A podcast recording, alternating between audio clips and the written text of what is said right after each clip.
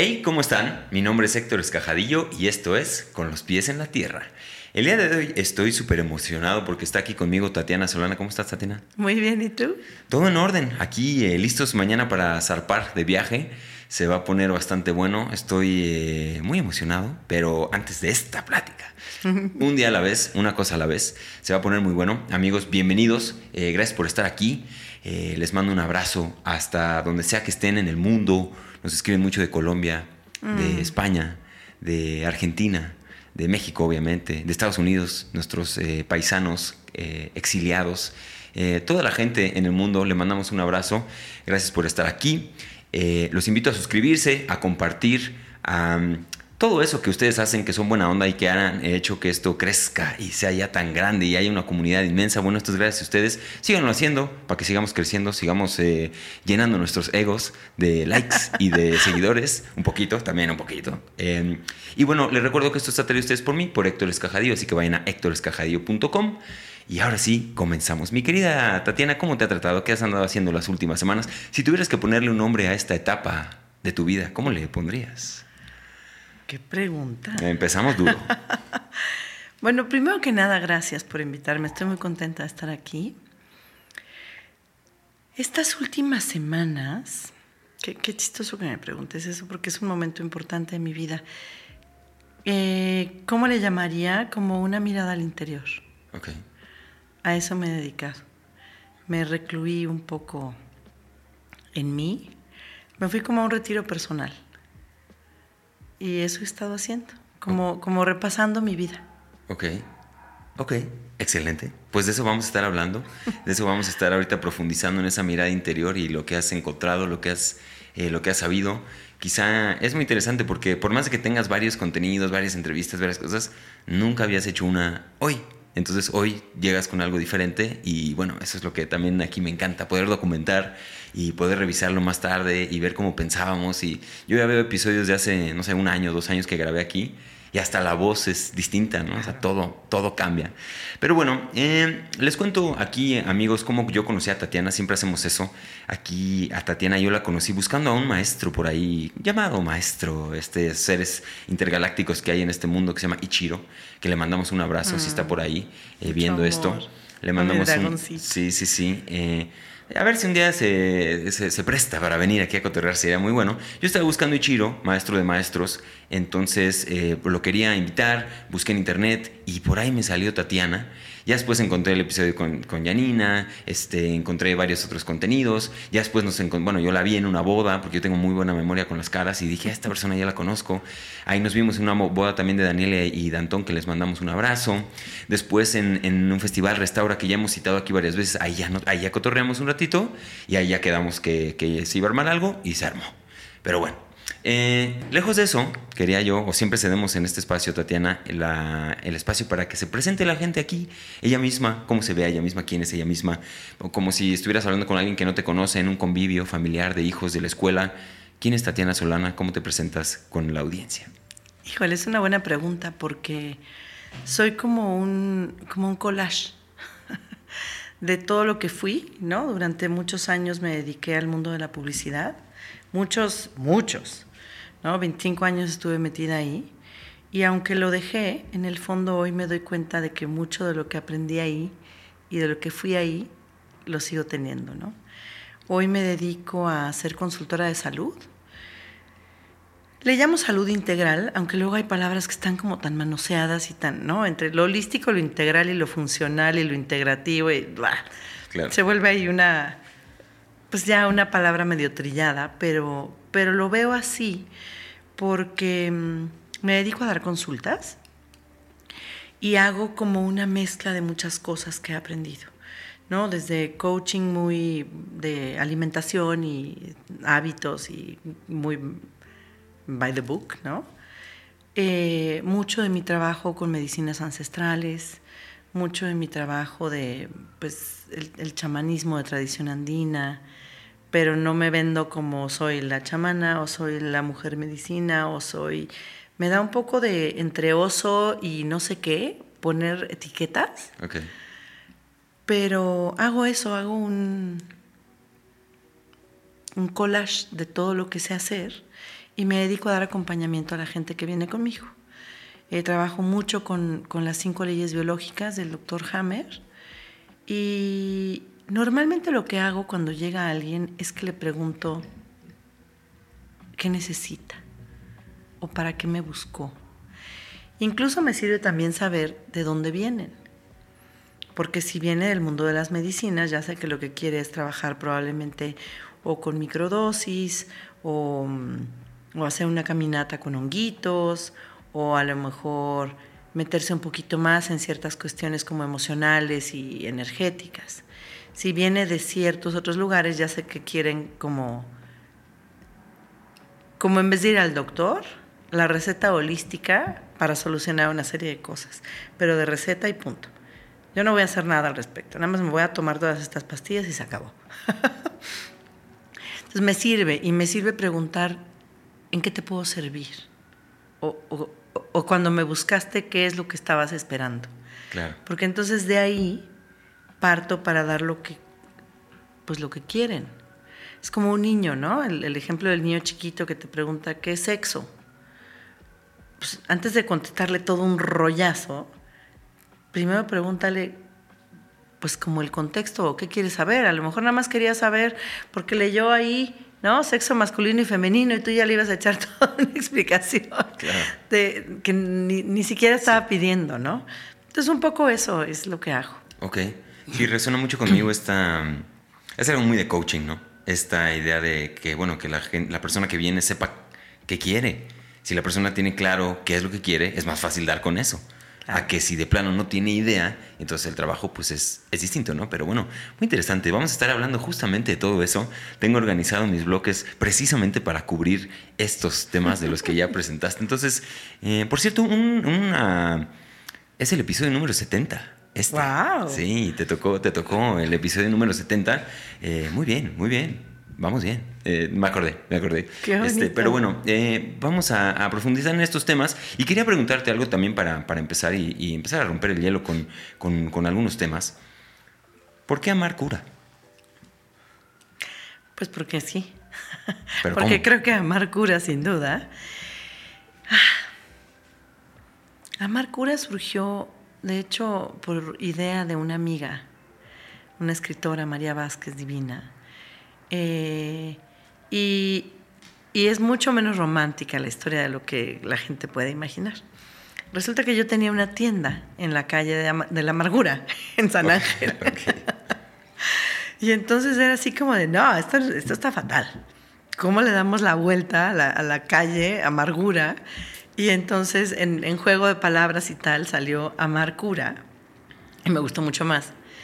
Y después entré yo en una etapa de trabajo introspectivo muy importante en el que me deprimí mucho tiempo, me costó mucho trabajo, pues muchas cosas que vi y, y me di cuenta que amar cura.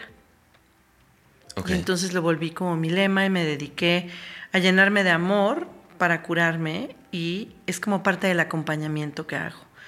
¿no? Alguna vez en un retiro precisamente con el maestro del que hablabas, que amo profundamente, estábamos viendo como, como el poder personal de cada quien, ¿no? Y yo descubrí que mi superpoder, por decirlo de alguna manera, es el amor. Y, y, lo trato de ejercer todos los días. Obviamente no siempre sale tan bien, pero, pero como que lo he tomado como un emblema, ¿sabes? El, el amar cura. Ok.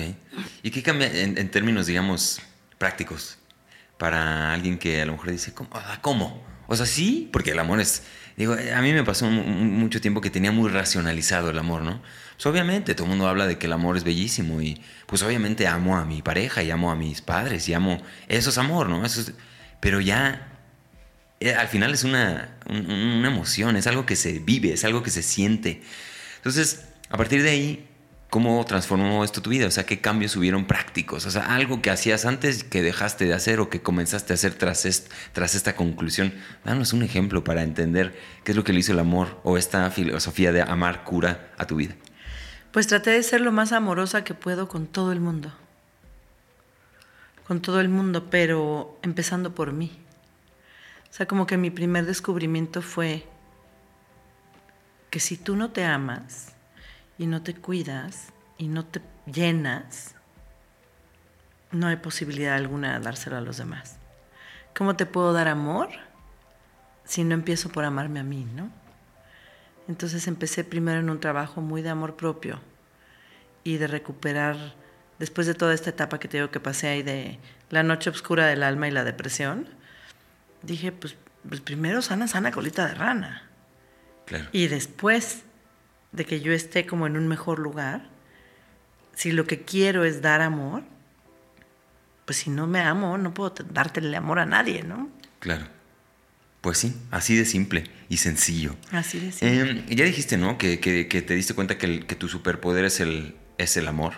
Entonces, no sé si sea muy redundante preguntarte qué viniste a hacer en esta experiencia de vida, en esta encarnación. ¿Cómo identificas tu, pues sí, no sé si tu misión o, tu propósito o tu sentido, qué vino a hacer Tatiana Solana a esta tierra en esta vez?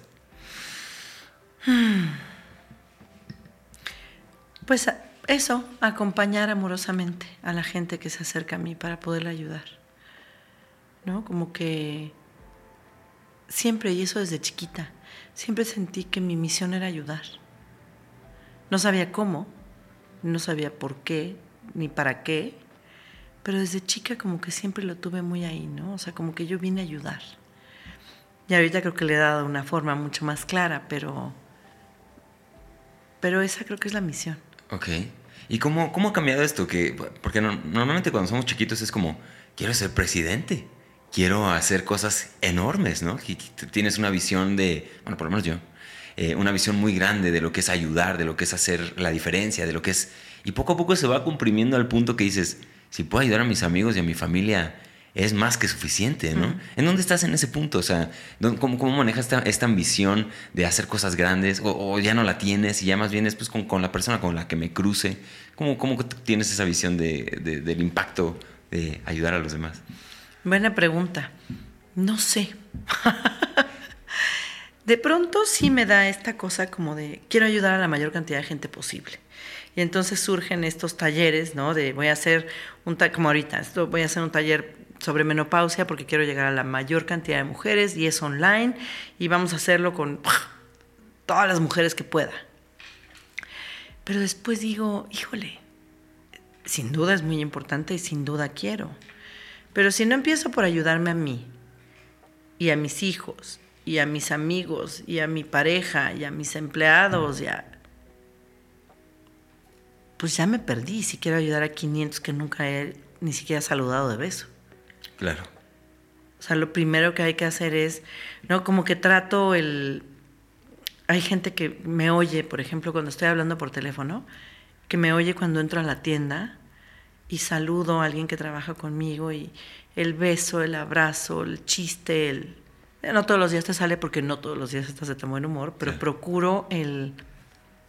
Eso, el voltearte a ver como persona. Esto que estamos haciendo ahorita se ha perdido muchísimo. La gente ni siquiera se mira a los ojos.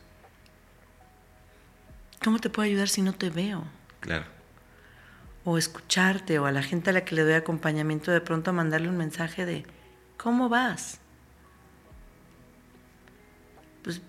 Porque me importa, ¿no? Entonces, eso, Sí, esto de lo que hablábamos ahorita fuera de, fuera de cámaras, ¿no? El, el, el, fin último.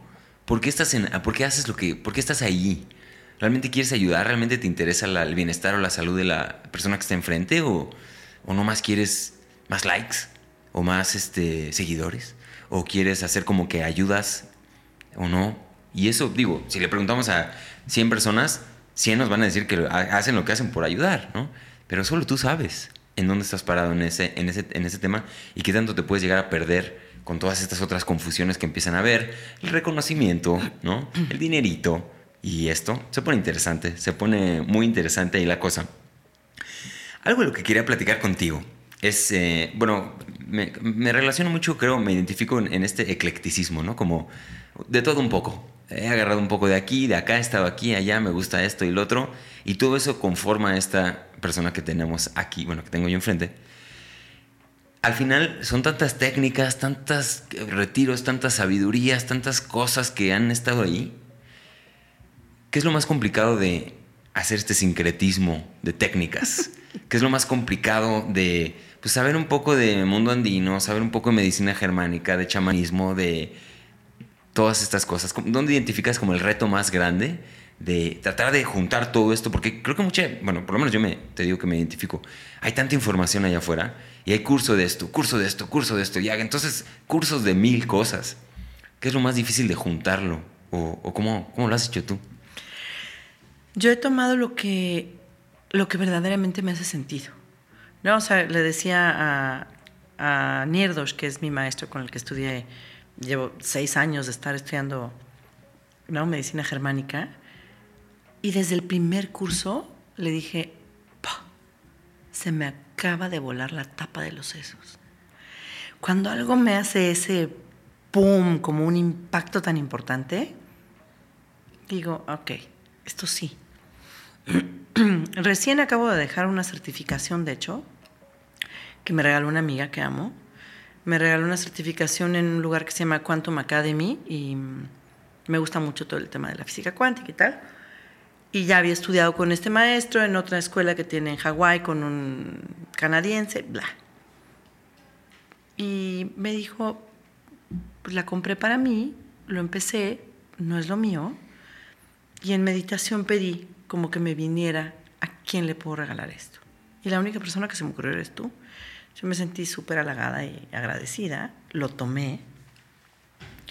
Y después aparece en la vida otro maestro con el que estoy ahorita estudiando y dije, ¿qué? O sea, bye. Y nada más avisé que me iba a salir y desertar la otra certificación pagada, regalada y que sonaba increíble, pero dije, me está costando mucho trabajo. O sea, los sábados y los domingos que me tenía que parar al Zoom era de verdad solo porque soy disciplinada, ¿no? Y porque en teoría sonaba muy interesante, pero no estaba ahí mi corazón. No estaban vibrando mis células en sí. Y cuando empecé a oír a este otro, y dije, esto es. Entonces cuando, cuando me pasa eso, que todo mi ser vibra en sí, me es mucha, mucho más fácil integrarlo a lo que ya soy, a lo que ya conozco, e ir haciendo este, pues como esta vasija de barro de, de todo lo demás. Y dependiendo de la persona que llega, hay muchas veces que ni siquiera les dices si estás haciendo o no prácticas de tal o cual cosa. A muchísima gente les hago pues como, como actos psicomágicos, porque también me encanta Jodorowsky, porque he estudiado mucho y, ¿no? Pero no le tienes que decir exactamente lo que estás haciendo. Claro. Es vamos a hacer este ejercicio, vamos a hacer tal, les resuena, funciona y ¡pum! Se hizo la magia. Creo que el chiste realmente es sentir a la persona para que le ofrezcas algo que sí le va a hacer sentido. Y yo, pues solamente estudiar y seguir adelante con lo que me hace sentido a mí. Aunque lo otro esté muy de moda y aunque lo otro esté muy padre y otro diploma más en tu pared, ¿no? Otra raya más para el tigre, pero no, no le encuentro mucho caso. Ya. O sea, es más como, si entiendo bien, para empezar, a, quien, a quien acompañas no le explicas, ¿no? Que, traes tantas eh, de aquí y de acá, sino nomás es llegas, sientes y todo eso, pues te brota en un momento. ¿Qué le digo? ¿Qué le digo a esta persona? Pues todo eso me puso aquí, ¿no? Es al final la vida, ¿no? Todas las vivencias, todas las experiencias nos han puesto aquí y por eso tomamos las decisiones que tomamos. ¿Dónde estás tú parada en este tema del libre albedrío, por cierto? ¿Tú crees que, tú crees que hay como una... Digo, esta es una pregunta, digo, estudié un poco y digo, es una de las preguntas o, o cuestionamientos más originales del humano, ¿no? Desde el primer así que se dio cuenta, oye, ¿qué onda? ¿Podemos decidir o no? O ya todo viene predestinado, ¿no? O sea, este eh, determinismo, libre albedrío, ¿a dónde te inclinas un poco más tú? ¿Qué, qué, qué, estamos viviendo? Pues otro collage también. Yo soy, soy una mengambrea de cosas, ¿no? Yo, yo, lo que creo es que sí existe un punto antes de que encarnemos en esta experiencia, en que tu alma dice, ah, pues yo pienso que tengo que hacer, ¿no? Y tiene sus cinco puntos a cubrir en esta vida, o diez o los que sean. Y entonces muy amablemente y muy valientemente decide reencarnar en lo que uno reencarnó hoy. Hazme la buena. ahí vas, ¿no? Pero sí creo que durante el proceso de vida, en tu caminar, en tu transitar por esta experiencia humana, existe la posibilidad de trabajar para que esos aprendizajes sucedan de tal o cual forma. Yo sí creo que existe el, despertar y decir, Ay, ya me di cuenta de esto. Y entonces empiezo a hacer un chorro de chamba para que a lo mejor en vez de irme por la libre, pues me encuentre dos, tres formas de agarrarla de cuota. Ok. ¿No? Y creo que todo eso es pues el trabajo que estamos haciendo de conciencia. Al final de cuentas creo que todo radica ahí. Me despierto, hago trabajo de conciencia y empiezo a elegir la forma en la que quiero o no vivir. ¿No? Muchas yo al principio decía, no es que esto ya no puedo. Y hay cosas que uno ya no puede hacer, que a lo mejor hace 10 años sí. Claro. Y luego mejor aún, es, ya no quiero. ¿Quién sabe qué es mejor si ya no puedo o ya no quiero? Hay, hay, unas y hay otras, ¿no? Claro. Pero, pero que no te cabe la menor duda. Eh, la maestra de, de mi hijo decía un dicho de, que me encanta, que es, eh, lo bueno es bueno aunque nadie lo vea y lo malo es malo aunque nadie lo sepa, aunque nadie lo note. Okay. Y habla de eso, de decir, si yo siento que esto no está bien, no lo voy a hacer, aunque nadie se vaya a enterar nunca. Porque simple y sencillamente ya, ya no puedo hacerlo, ya no va conmigo. Y ahí está el libre albedrío. Independientemente de, los, la lista de experiencias que hayas decidido tener en esta experiencia, en esta pasada por el samsara o el kaipacha, pero dices, creo que mi camino va por aquí. Y a lo mejor vas haciendo shortcuts para, para llegar a donde quieres llegar de otra manera. Igual van a ser los aprendizajes, pero puedes cambiar las maneras, yo creo. Okay. Yo siento que yo hice un cambio de vida, un giro de vida total en el momento en que empecé a trabajar con medicinas, hace 12 años, y decidí cambiar mi vida. Yo creo que ahí mi destino cambió. Ok. Y fue una decisión personal, porque dije, esto ya no. Sí, que bien pudiste haber seguido el mismo camino y ahí andarías, o, ya no, quién sabe. ¿no? Claro, a lo mejor cinco años después me daba cuenta que no. Claro. O ahí sigo. Sí, también. Pero, pero creo que en ese momento existió sin duda el libre albedrío y dije, bye, me fui, me fui, no, no, no había duda alguna. Yo ya no quería más ese, esa vida. Ok. Oye, y dentro de todo este caminar, eh, si te, sitúo así hipotéticamente en un escenario oscuro, de estas cosas que traen la vida, ¿no? Porque también ese es, es, lo padre, que hay el contraste de los momentos luminosos y más oscuros. Eh, que, también es, eh, a mí me pasa mucho que, estamos en esto, en los podcasts y hacemos contenidos y hablamos, y acompañamos a gente, que yo también hago un poco de eso que es bien fácil cuando, cuando estás bien, ¿no? Cuando, cuando todo está brillando en tu camino, cuando está tranqui, cuando está. Cuando no tienes como este pendiente. A mí me pasaba mucho en la escuela, por ejemplo, ¿no? Que yo sabía que había hecho alguna travesura y veía entrar a la directora y decía, ching, ya vienen por mí, ya vienen por mí. Y entonces me llamaban a la, a la, a la dirección y le llamaban a mis papás, ¿no? Entonces, en lo que me llamaban a mis papás, yo sabía que algo iba a pasar y tenía esta, esta incertidumbre, este, este dolor feo de algo no está bien, ¿no? Algo no está bien. Digo, eso evidentemente cuando era yo chiquillo y, en la escuela era lo más importante. Pero en la vida también a veces pasa así, ¿no? Y puede ser lo más tonto, como perder una cartera. Por ejemplo, hace poco yo perdí mi cartera. Es como, ay, qué tonto, perdí mi cartera, no sé qué, y andas ahí con la preocupación. O puede ser que alguien se muere. O puede ser que tu perro se perdió estos momentos que tiene la vida y está la vida llena, llena de esos, si te sitúan en algo así, en un, en un escenario de este tipo, de, los que nos hacen preocuparnos y estar ahí, ¿cuál es tu go-to? ¿Cuál, es tu, ¿Cuál es tu herramienta? Eh, digo, evidentemente es, es, una, es una caja, se parece más a una caja de herramientas, ¿no? Pero si abres tu caja de herramientas, ¿cuál es la primera que agarras dentro de todas estas que has sacado? ¿Qué es lo que te ayuda a navegar dentro de estos momentos de oscuridad y difíciles que tiene la vida? ¿Tiene que ser solo una o Sí, pueden ser bueno, dos? para, para, para hacerlo más interesante, échame uno o dos, los que, los que quieras, pero los primeros que te vengan a la mente. Sin duda dos. Ok, Por eso pregunté. Respirar. ok, Yo creo, que Básico. esa, yo creo que esa es la primera. ok. Y la música. La música para mí es esencial en la vida. La música me lleva o me trae de lugares, me ayuda, me... me todo. Ok, Amo cantar, entonces hay veces que solamente escucho, pero hay veces que si requiero, por ejemplo, cambiar de lugar entre lo que estoy escuchando y lo que canto, porque nada hace que respires mejor que cantar. De acuerdo. Para poder cantar tienes que tener una respiración que te lleva, ¿no? Entonces respirar y, y- y la música. Ok. Y creo que todo el mundo puede, puede resonar. La primera es muy. Es tan, es tan obvia que se nos olvida, ¿no?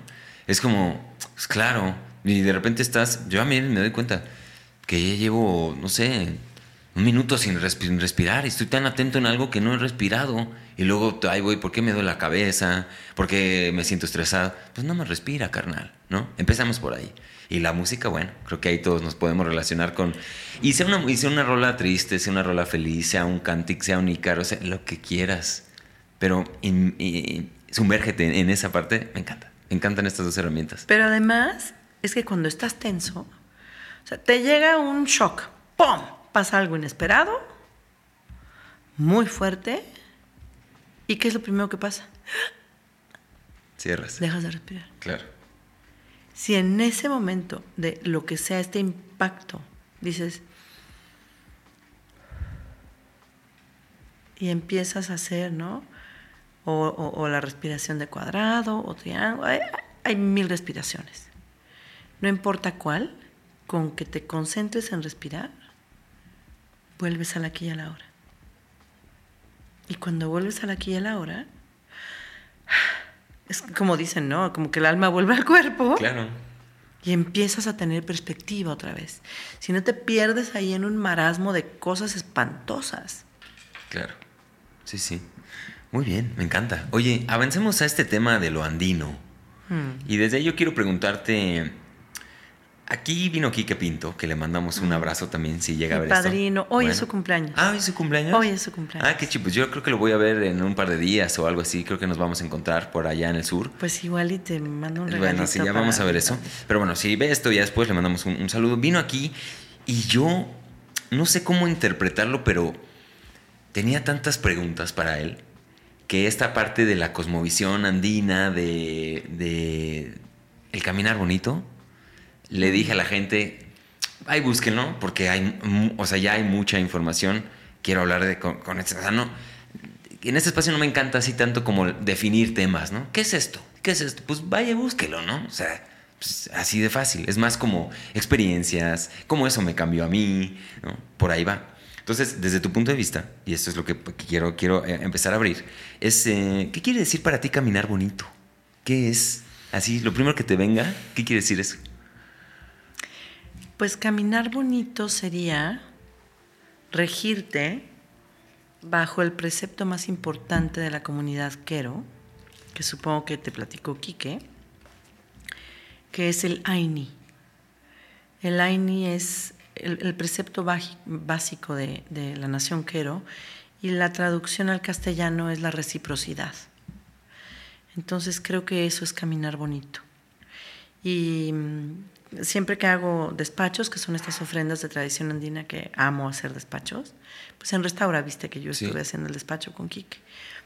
Mm, yo siempre hablo con la gente y le digo que piense, porque lo primero que pensamos siempre es, uy, ¿con quién rompí mi AINI? Y estás pensando que si no sé qué le hiciste a tu pareja o si no sé qué le hiciste a tu mamá, a tu papá, a tu hermana.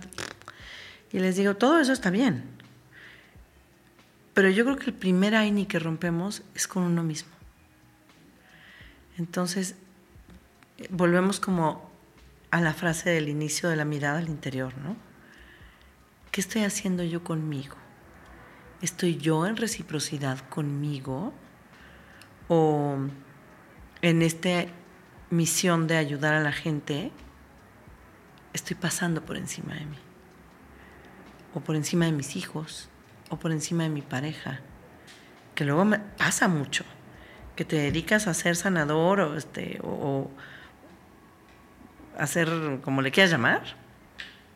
Y por andar ahí arreglando a todo el mundo, se te olvida que lo más importante es arreglarte a ti y a tu familia, o atenderlos, déjate arreglarlos. No es que estemos descompuestos, es nada más hay que atendernos, hay que vernos, ¿no? Entonces yo creo que ahí empieza el caminar bonito, en estar en reciprocidad contigo y así, con los círculos que van, ¿no? Desde el más pegado a ti, que es tu familia nuclear, en mi caso es la familia que yo ya creé, ¿no? Porque pues tienes a tus hijos y tal. Cuando eres nada más hijo, pues es la familia a la que vienes, ¿no? Y luego vas saliendo a los círculos siguientes. Yo creo que ese sería caminar bonito. Ok. Vivir practicando esto. Sí. El AINI, la reciprocidad. Claro. Ok. ¿No? Y la palabra dulce. Creo que eso es, eso es más del norte, pero se lo explicaba hace poquito a un amigo que me veía como con cara de, pero no todo lo puedes decir dulce. Le digo, no necesariamente quiere decir que sea dulce en el tono meloso, pero sí existe, ¿no? Hasta cuando estudias literatura, existe la, la forma y el fondo. Sí. Yo te voy a decir, pues preferentemente, el fondo como es. Pero depende de cómo te lo diga, cuál va a ser el resultado. Y ahí está la palabra dulce, está en siempre cuidar cómo decimos las cosas. Sí te tengo que decir lo que te tengo que decir, pero hay que tener cuidado de la forma, de ser suave, de ser cuidadoso. Y se nos olvida mucho. Eh, en alguna ceremonia de todas las miles a las que vamos, de pronto dije eso en, el círculo de la palabra al terminar y dije, qué bonito que estamos tan acostumbrados en las ceremonias a decir tu intención de trabajo al inicio y, en este círculo de palabra sagrada con la pluma en la mano y al final a decir cuál fue tu experiencia y tu compromiso y qué te llevas. Porque entonces nos vamos acostumbrando a pensar cómo vamos a decir las cosas qué quiero, qué estoy pensando, qué necesito comunicar, compartir con esta gente. Y cómo lo digo de la mejor manera posible. Yo creo que eso también es caminar bonito. Ok, que eso me, me gusta mucho y me resuena inmediatamente la impecabilidad tolteca, ¿no? También, que es esto, a mí me gusta llevar el concepto de la impecabilidad también al siempre hacer lo mejor, ¿no? ¿Qué es hacer lo mejor? Una de esas partes es ser impecable con las palabras, que al final son hechizos, que al final mandamos. Y es como, esta palabra es el, el, la esencia última que tenemos, es a través de. Por eso es tan, tan importante cómo, ¿no? Cómo lo decimos, las formas, las palabras que escogemos, el tono, cuestiones sutiles. Entonces, bueno, redondeando eso, muy interesante para, para, empezar aquí a hablar también de otro tema que, bueno, yo, amigos, les cuento, voy a andar por Perú, vamos a ir ahí a la Usangate uh -huh. con, con, la familia este, de los Normans y de todas esas... Eh, esos, esos, esos personajes también que les mandamos un abrazo, un saludo. Uh -huh. Seguramente están viendo esto. Eh, y vamos a visitar una montaña eh, para los, para los pues, toda esta gente de esos alrededores. Eh, estas, estas montañas, estos apus, son, según tengo entendido, eh, pues algo así como un dios, si lo podemos poner de esta manera, eh, tropicalizándolo al, al, lenguaje coloquial. Es una entidad, algo que, que de, de, donde todo emana, ¿no? Este fin de semana, bueno, hace unos días, eh, por no decir ayer, estuve yo en el Nevado de Toluca, que quizá es, es uno de estos, de estos apus, estos grandes montes, grandes picos de la Tierra que dicen están conectados con energía cósmica. Hay toda una narrativa detrás de todo eso que yo, pues, eh, me consta, me consta que ir ahí al monte, a la montaña, y entre más grande la montaña y entre más frondosa y entre más todo, es más impactante. Uh -huh. eh, pero yo quiero preguntarte, tú que has estado en esas tierras, como para anticipar un poco a lo que yo voy a hacer y para que ustedes, amigos, también se motiven un poquito más a salir. Digo, ya creo que hay fila para subir al Everest, entonces tampoco se emocionen tanto, o sea, tomen su tiempo, no vayan todos corriendo al Nevado de Toluca, quizá denle tiempo que respire al monte, pero sí, invítense a hacer esto, a salir, a visitar estos lugares, a conectar. Y Tatiana, la pregunta es, ¿qué le hace una, un apu a una persona que va ahí? ¿Qué pasa? En, tu experiencia, ¿cuál es el poder más grande que tiene estar ahí, literalmente con los pies en la tierra, caminando alrededor de uno de estos eh, seres, montes enormes, eh, sistemas complejos? ¿Qué le hace eso a una persona, por lo menos en tu propio camino, que le, le hizo? Uf, ya llegaste al, al mero mole. A ver. Si lo ves como desde la perspectiva de, de las culturas andinas, el, como yo lo entiendo es que todo tiene un espíritu. ¿no? El espíritu de la tierra es Pachamama. Perdóname. Puedo hacer un paréntesis muy rápido, perdón que te interrumpa, no solo hacer esto, pero ya hablaste de alma y espíritu. ¿Nos puedes decir la diferencia entre el alma y el espíritu? Hmm. No sé si vaya a ser muy correcta mi definición, pero estoy hablando del espíritu de las cosas. Ok. ¿No? Está el espíritu de las plantas, eh, ahorita si quieres podemos tener un apartado de, por qué hay ciertas cosas que hago y ciertas cosas que no a nivel medicinas. Porque a mí me gusta comulgar con el espíritu de las plantas. Eh, y podríamos decir que la nación Quero y bueno, estas culturas andinas creen que está el espíritu de la montaña, que sería el Apu. Ahora, el, Apu también son muchas cosas. También podría ser el, de las aguas, pero ese específicamente serían las cochas. Y está el espíritu del fuego. Y está, ¿no? Taita Inti, que es el sol. Y Mamaquilla, que es la luna. Y así. Y cada una tiene una, una, una identidad, un espíritu. Entonces, yo creo en todo eso, ¿no? A lo mejor hay un todo que, los comprende a todos los anteriores. Eh, no sé si de pronto me escucha Kike y me da un zape. pero, pero creo que creo que no me lo daría. A lo mejor me corregiría amorosamente. No creo que me diera un zape. Pero un poco por ahí va la cosa. Entonces, el, el APU es esta fuerza esta fuerza masculina, esta, este padre, este abuelo. Y yo cuando fui, bueno, yo me eché esta iniciación chamánica con la Nación Quero, que fueron tres años de ir cada verano. Subíamos a la Osangate, mi apu querido, que es a donde vas a ir, pero eso, nada, más de, nada más de oírte me ah, siento así, ¿no? Yo la primera vez que llegué y vi la cordillera de los Andes, yo no paraba de llorar. Y se me escurrían las lágrimas, pero no eran lágrimas de tristeza, era entre una sensación de llegué a casa otra vez, ¿no? Hablando un poco del tema de las vidas. A lo mejor ahí el alma es más bien el alma de nosotros como, como, como ser y el espíritu no sé, me hiciste una pregunta muy complicada. luego, hablamos de eso. Venga, venga. Pero ahí yo dije, wow, de aquí soy. No sé cuántas vidas he estado yo en los Andes, pero mínimo una. Mi sensación fue de regresar a casa. Y luego, eh, ese fue el primer año que fui. Y el segundo año que fui, yo incluso dudé mucho en ir, porque estaba muy descolocada, como dirían los españoles. Yo acababa de descubrir en ceremonias eh, mi abuso sexual infantil y durante mucho tiempo estuve como una ceremonia y la otra y la regresión y la hipnosis y el este y el otro. Porque yo en realidad lo que quería era, pues no, te equivocaste, por supuesto que no abusaron de ti. Y cuando finalmente después de hacer y deshacer infinidad de cosas, el resultado por muchos lugares distintos es, chale, pues es que sí, en ese carpa al que yo fui, para mí el Lapo Sangate fue como este papá o abuelo que me abrazó y me sostuvo, que es una energía distinta que la contención de vasija femenina de Pachamama. Era como, como un muro de contención, porque yo sentía que, nada me podía contener. Era así, me, caí, me desguancé.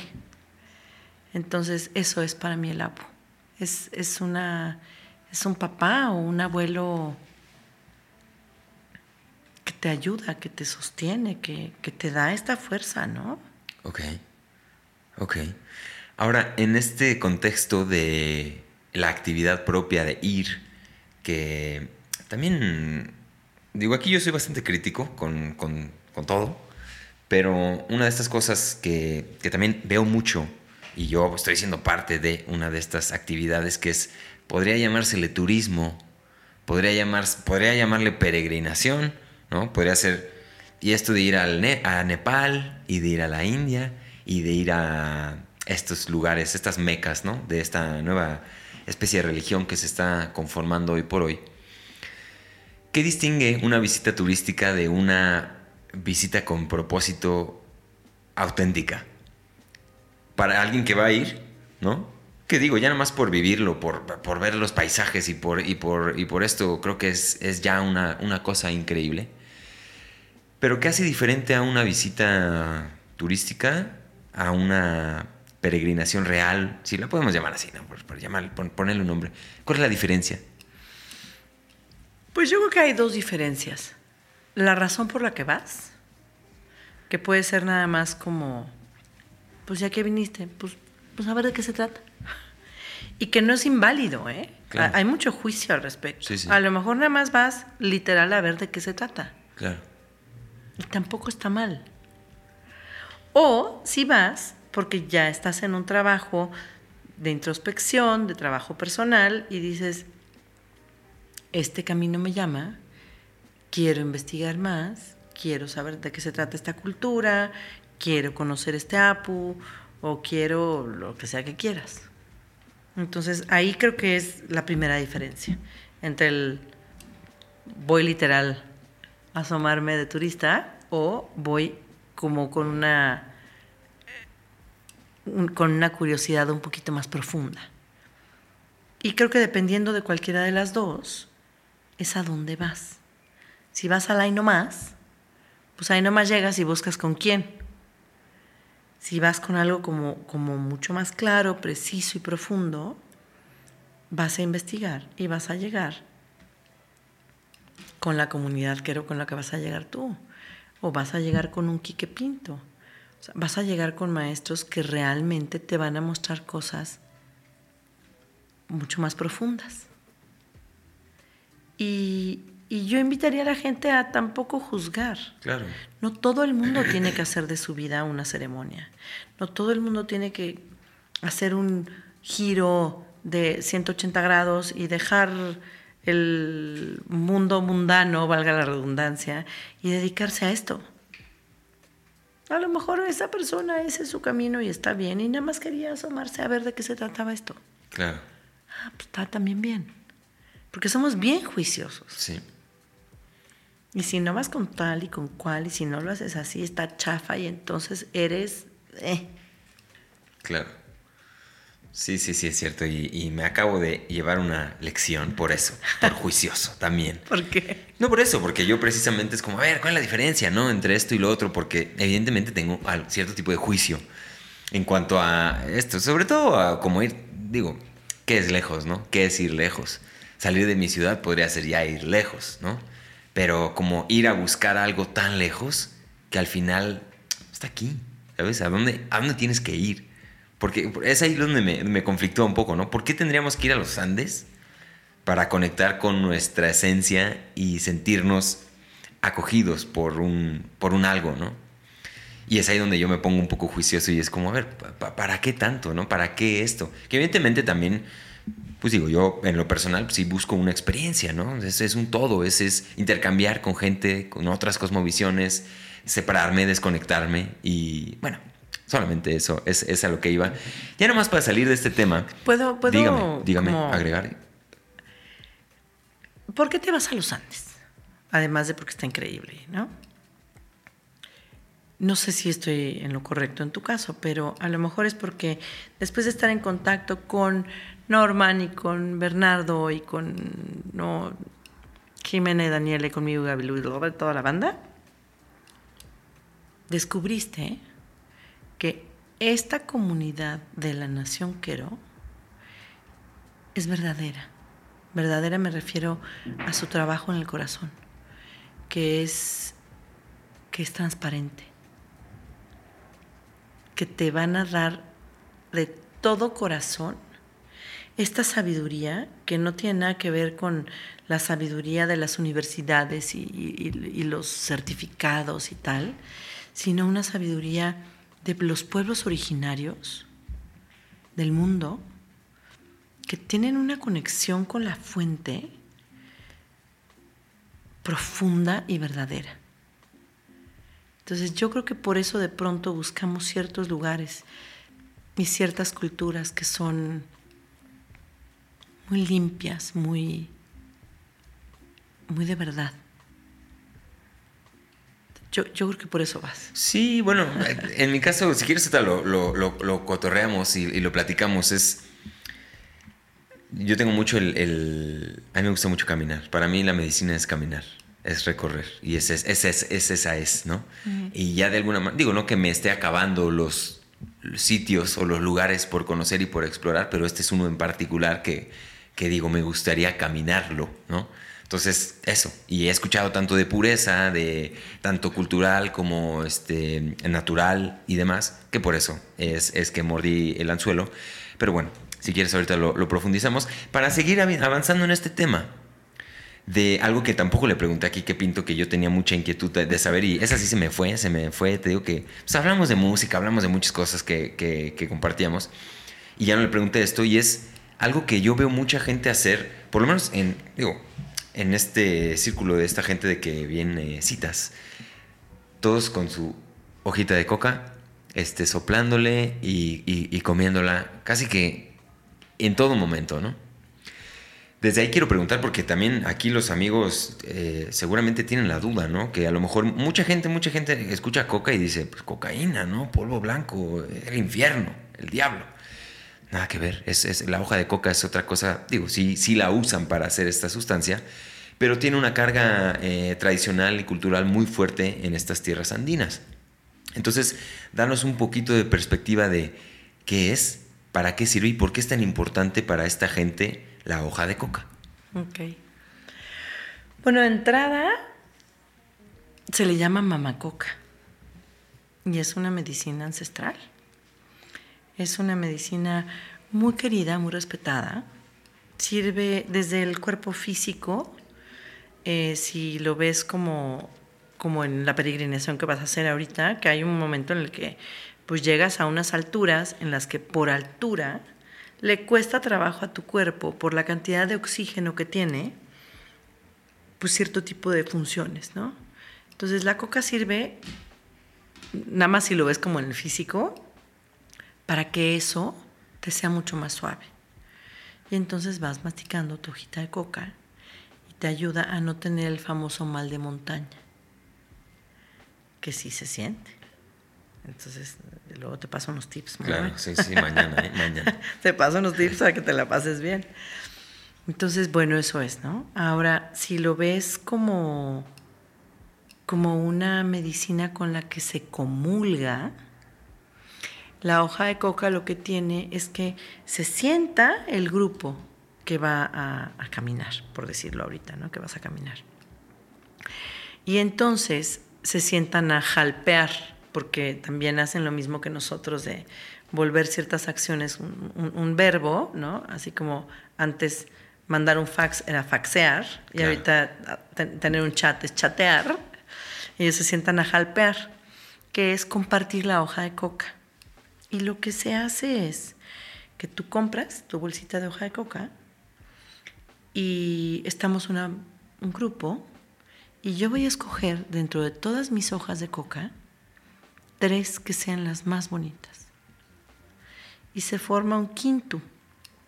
El quinto del Apu consta de tres hojas y el quinto de Pachamama consta de dos hojas. primero se comparte siempre el del lapo.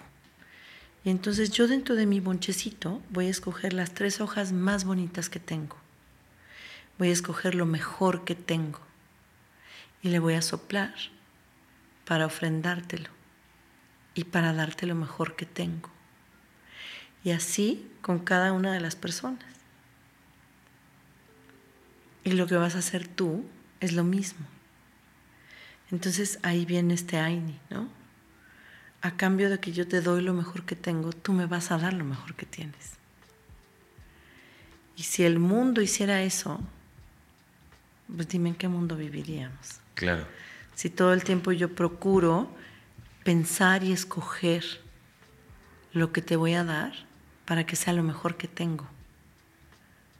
Y a cambio, tú me das lo mejor que tienes. Ok. Y entonces así se hace un círculo de reciprocidad en el que todo el mundo comparte y todo el mundo le hace un recito. Y además de que las hojas son las más bonitas,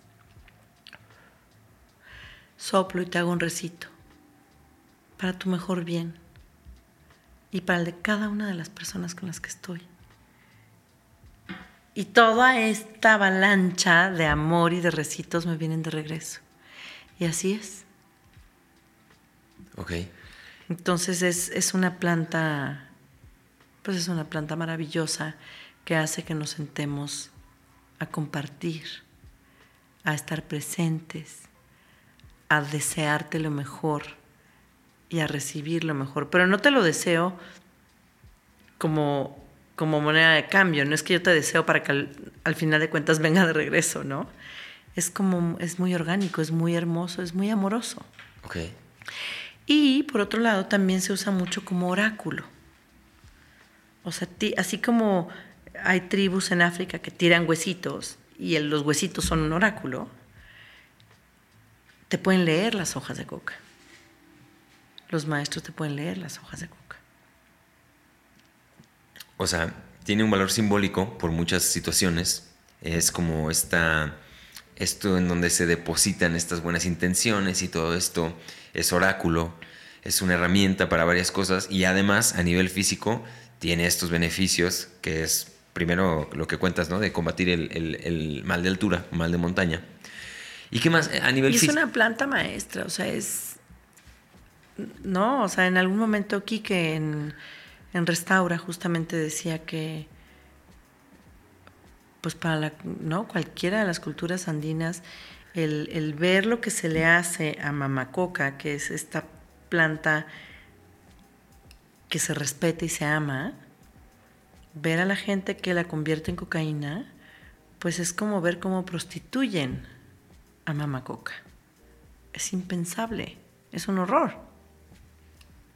Porque es una planta que se concibe desde un lugar totalmente distinto, ¿no? Claro. Ok. Oye, y ya que estamos hablando de esto, de plantas maestras, creo que me gusta ampliar un poco más el, el espectro y hablar de medicinas ancestrales, porque algunas no neces- necesariamente son plantas. Mm, sí, digo, esta es una pregunta también un poco trillada, pero puede detonar una buena conversación aquí y es si tuvieras que quedarte con una, de todas, de todas, de todas, de todas, o sea, si se fueran, llegaran los aliens y nos dijeran, me voy a llevar todas porque están, son muy buenas, son muy útiles para nuestro propósito intergaláctico, les vamos a dejar una. ¿Cuál? Te voy a hacer trampa. A ver.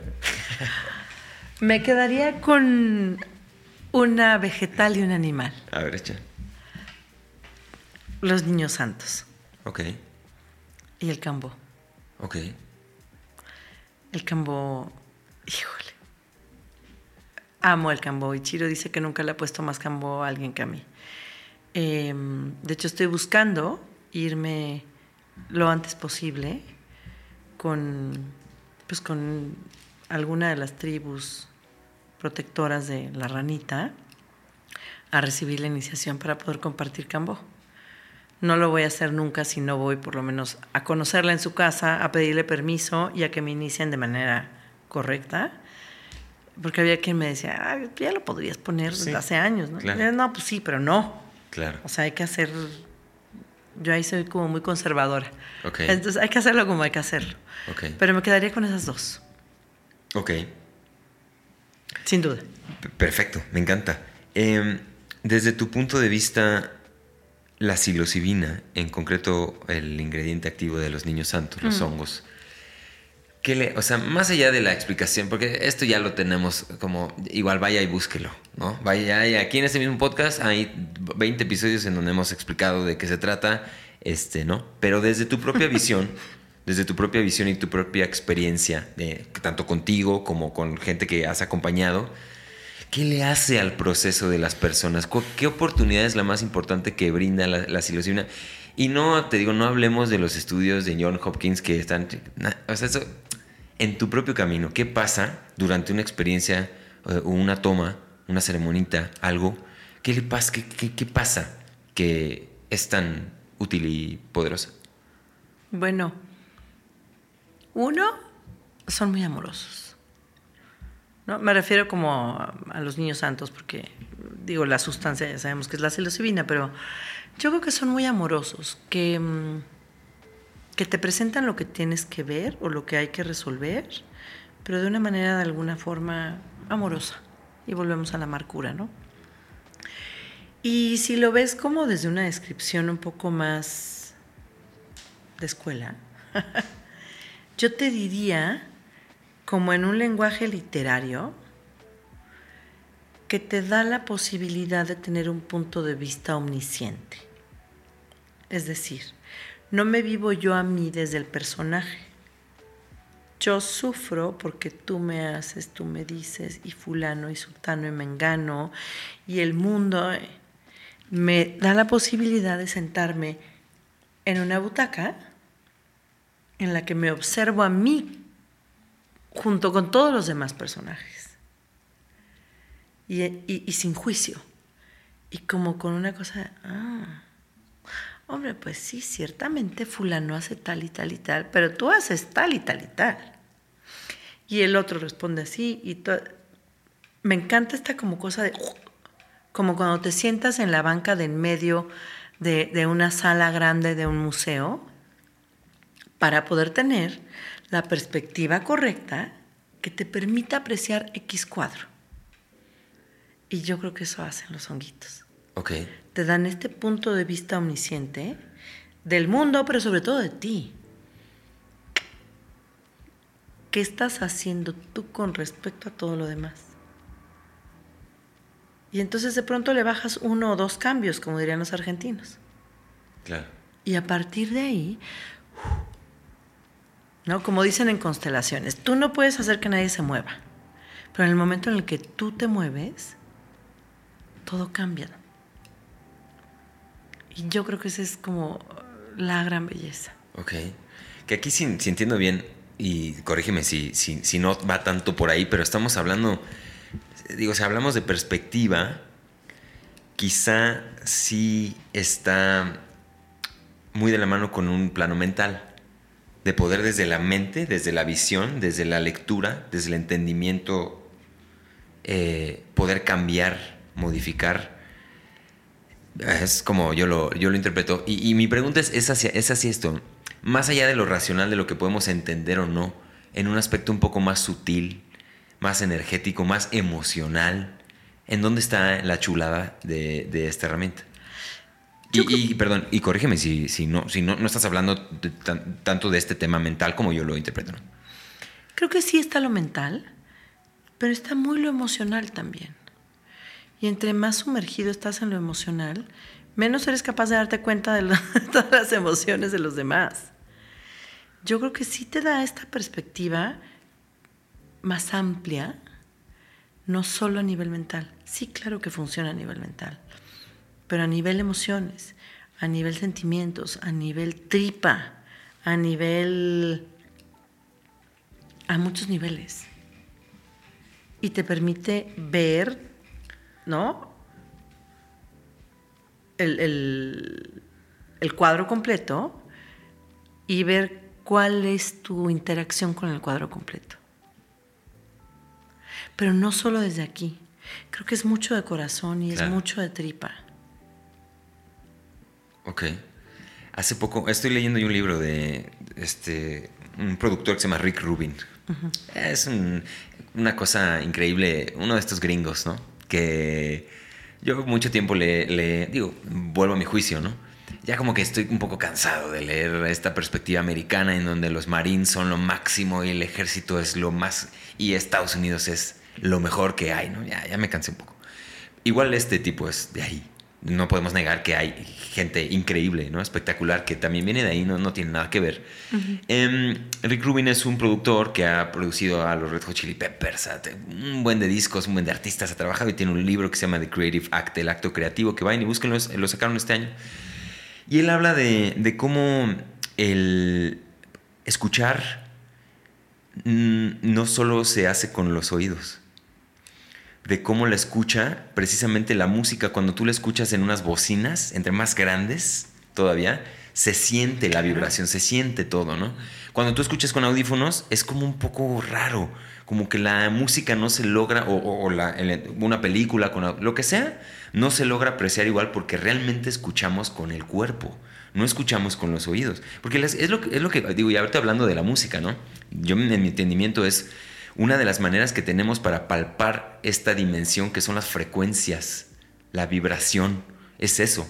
Eso se percibe a través de la música y del, oído, ya como específicamente, pero con el cuerpo. Con todo el cuerpo. Exacto. Entonces, esto que hablamos no es mental necesariamente. Por más de que yo entienda, el entendimiento no es siempre mental por más de que lo hablamos y lo racionalizamos, este entendimiento es, es con todo el cuerpo. Y a veces se entiende la tripa, y a veces se entiende, no sé, el hígado. Este, todos estos órganos tienen ahí sus centros que procesan la información y que te permiten. Entonces, digo, al final ya hacemos una narrativa mental y verbal, que bueno, de ahí viene, pero es de todo, es el cuerpo el que tiene esa otra perspectiva, ¿no? Como ponerte al lado de alguien y sentir el calor. Es así. Al moverte, y es lo que te permite hacer esos honguitos, ¿no? Bueno, ya resumiendo un, poco, un poco eso. Y, quiero ir a, esto, ya que estamos en este tema. Diga, quiero poner un ejemplo de lo que acabas de decir. Justo antes de, irme de viaje, ahorita que te digo que me fui a mi viaje interior, em, me pasó algo fuertísimo, que en mis 51 años de vida no me había pasado. Descubrí una serie de cosas que, más que descubrí, decidí ver cosas que llevaba muchos años de ver y hacerle así, que no quería ver, ¿no? Y al día siguiente, no es cierto, el día que me voy, que voy a esta cosa de, me voy a mí, me despierto, yo con lentes de contacto. Y entonces, lo primero que hago es ponerme los lentes y es lo último que hago, quitármelos porque estoy súper ciega me despierto y así, medio a oscuras, me pongo el lente y dije, ¡au! Me dolió brutal, ¿no? ¿Por qué me duele? Y estaba yo ahí peleándome y tal, este todo bien. Y cuando me paro y me veo en el espejo, digo, o sea, no, bueno, el hombre elefante, estallado rojo el ojo, pero de este lado, digamos como en la parte como que da hacia afuera, me salió una ampolla en la córnea una ampolla. Hasta le hablé a mi maestro de, las cinco leyes biológicas y me reí, le digo, definición del libro. del libro. Nunca me había pasado, pero claro, finalmente, antes de irme a este viaje a mi interior, tomé una serie de decisiones y vi una serie de cosas que llevaba muchos años de no querer ver. Y la resolución de, de mi cuerpo fue ¡puc! Me salió este monstruazo. Y entonces vuelves a lo que dices. No, no todo está aquí. Mi cuerpo se dio cuenta de una serie de cosas y lo expresó a partir de mi ojo. Y el tuyo a lo mejor se expresa a través de tu sistema digestivo. Claro. Y al otro le empieza a doler el oído. Y al otro le empieza a... ¿no? Y se quedó afónico o empezó a toser sin poder parar. Claro que escuchamos la música con el cuerpo y claro que comprendemos muchas cosas con el cuerpo, pero es que no nos detenemos a darnos cuenta. Claro. Sí, en este caso, los ojos, pues, dando continuidad al ejemplo, ¿no? Los ojos, sí, con los ojos ves, pero no ves lo, invisible, como algo que viste que no querías ver, o que, ¿no? Entonces ahí saltó el ojo porque viste, digo, es como lo entiendo, ¿no? Pero muy interesante esto. Vamos a, vamos a entrar a ese tema. todavía no, todavía no, porque, porque tengo yo un par de preguntas ya más. Te vi, muy, a, sí, no, es, que, sí, es que tengo yo, tengo yo aquí tantas cosas que te quiero preguntar. Vamos bien, de tiempo vamos perfecto. Yo no tengo prisa. No sé si tú tienes prisa. No te voy a decir qué hora es para que no sepas ni cuánto llevamos. Entonces, este. Quiero preguntarte esto. Voy a tomar vino. Entonces. Échale, tú échale. Este, aquí hay una cosa que. Algún, algún maestrito alguna vez me, me habló de esto y me dijo, ¿no? Que en, concreto con, del bufo, Alvarius, ¿no? que digo aquí englobar todo este, este mundo en venenos, ¿no? porque al final es lo que es la secreción del bufo y el cambó, mm. al final son venenos, ¿no? Entonces, no sé si entran en la misma, digo, son dos cosas completamente distintas y también aquí en este espacio hemos hablado ya de lo que es el cambó, hemos hablado de lo que es el bufo Alvarius, ya nos cansamos de hablar del tema. Pero una vez un maestro me dijo que no confiaba mucho en el bufo de entrada por eso, porque no es una planta, es un veneno, ¿no? Entonces, la sustancia como tal tiene un propósito y está sirviendo un, propósito eh, distinto al que tienen quizá las plantas o al que tienen quizá otros, otros alcaloides. Esto es un veneno y que por eso quizá no confiaba tanto en esta secreción de este eh, sapo ¿En dónde estás parada tú con él? Porque hablamos, hablamos de esto ahorita fuera, de cámaras, ¿no? Eh, ¿Cuál es la diferencia entre un, en este caso, veneno, ¿no? Quizá el cambó eh, es diferente porque va a la piel, es otro sistema receptor el que, lo, el que lo procesa y demás. Acá se mete directamente con nuestra psique y con nuestro cuerpo, otro tipo de cuerpo, quizá, ¿no? ¿En dónde estás parada tú con el bufo? Eh, ya me dijiste más o menos fuera de, fuera de cámaras que no, que tú es algo que quizá no eh, no están tus planes, no lo ha estado, no digamos nunca porque no, la, vida es muy, la vida es larga, nos quedan algunos años. Y, Espero que muchos. Exactamente. Pero, ¿en dónde estás parada? Y, si puedes explicarme o, compartirme lo que quieras, ¿eh? porque es obviamente una decisión eh, personal y nadie tiene por qué explicar por qué sí, por qué no algo. Pero cuéntame, ¿en dónde estás con ese tema? Dime. Bueno, yo creo que el tema del veneno o no veneno radica también en la cantidad, ¿no? Porque el cambo, si lo recibes con X cantidad, pues te refuerza, te ayuda con el sistema inmunológico, te equilibra el sistema nervioso, bla, bla, bla, bla. Te purifica. Claro, a partir de quién sabe cuántos puntos a lo mejor si te mueres, ¿no? Claro. y creo que en todo en la vida puede ser así. Entonces yo no sé si algo es veneno, simplemente veneno, o depende de la cantidad, lo que lo convierte en veneno. Citando a Paracelso, la dosis hace el veneno. Yo creo que es así. Hasta el amor podría ser venenoso. Claro. Y en vez de curar, quién sabe, ¿no? Entonces yo iría nada más a eso, a hablar del, del, veneno, ah, depende. Ok. De a cómo, señor. Ok. El bufo, pues está muy lindo el sapito, ¿no?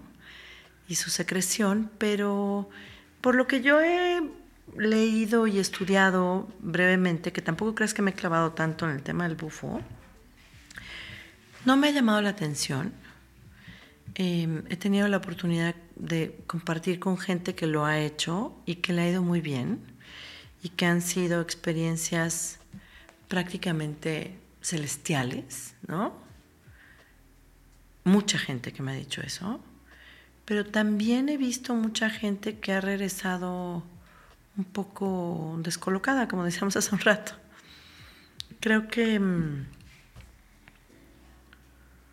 me voy más hacia un trabajo largo y profundo y elaborado como el que podrías tener en una ceremonia de ayahuasca esto de pronto es como mucho, muy intenso, muy rápido.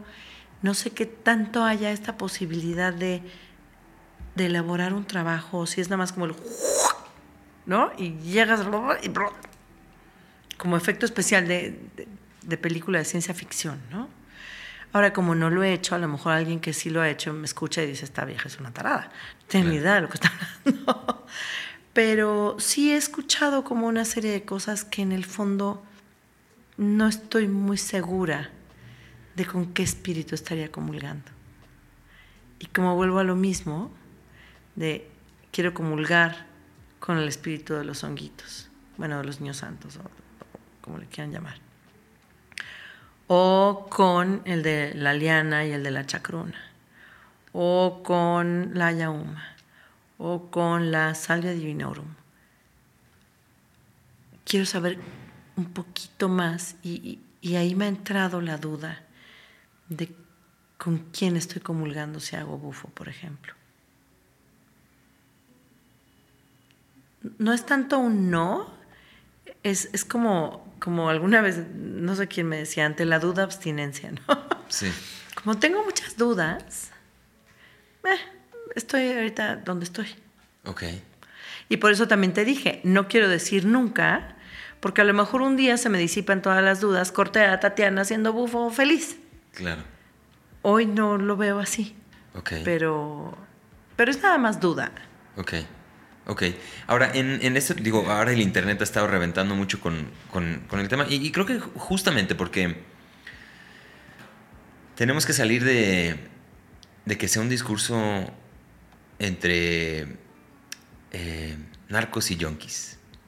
Tenemos que profesionalizar esto. Tenemos que abrir la información, el diálogo y compartir y disipar las dudas y hacerlo más, lo más seguro posible todo, todo esto, ¿no? estamos todavía creo que en un mundo así, en donde, por ejemplo, hay, he escuchado recientemente, ¿no? Vamos a demandar a los facilitadores. Pues es, perdón, perdónenme, pero es como si el adicto a la cocaína va y demanda al dealer porque está chafa el perico, ¿no? Entonces estamos en una cosa así, más o menos. Todavía no hay leyes, todavía no hay nada. Estamos, eh, y sobre todo en algunas, en algunas sustancias como el bufo particularmente, en donde además no hay una, como hablamos ahorita, no hay un linaje, no hay un manual ancestral eh, de generaciones, de gente que viene trabajando con... No existe. Entonces, eh, aquí la cuestión es, ¿de qué se le puede responsabilizar a un facilitador desde tu punto de vista? ¿no? Porque también es, volvemos a lo mismo. Es como, te digo, el adicto dice, oye, tu cocaína estaba mala. Pues tú, porque para empezar, a ver, tú la, tú la compraste, la conseguiste, entonces tú eres responsable, ¿no? En este caso de las, de las medicinas y de las, de las sustancias, eh, ¿un facilitador se le puede responsabilizar de algo? O, no tanto. Evidentemente existe el abuso, ¿no? Y existe la gente cuando entra en estos estados vulnerables, hay abusos de todo tipo, este, sexuales, hay, abusos de muchos tipos, ¿no? Y eso es, indiscutible. Pero el resultado final del el proces- el procedimiento, llamémosle, el paciente está más cerca de la salud o no, es responsabilidad del facilitador, no tanto. ¿Cómo lo ves tú tirando una lectura así general de lo que te estoy diciendo y entendiendo que es una, una pregunta abstracta porque estoy diciendo, estoy poniendo muchas cosas sobre la mesa? ¿Qué tanto podemos eh, responsabilizar a un facilitador de una buena mala experiencia, de un periodo de integración difícil? ¿Qué tanto el facilitador juega un rol en todo esto?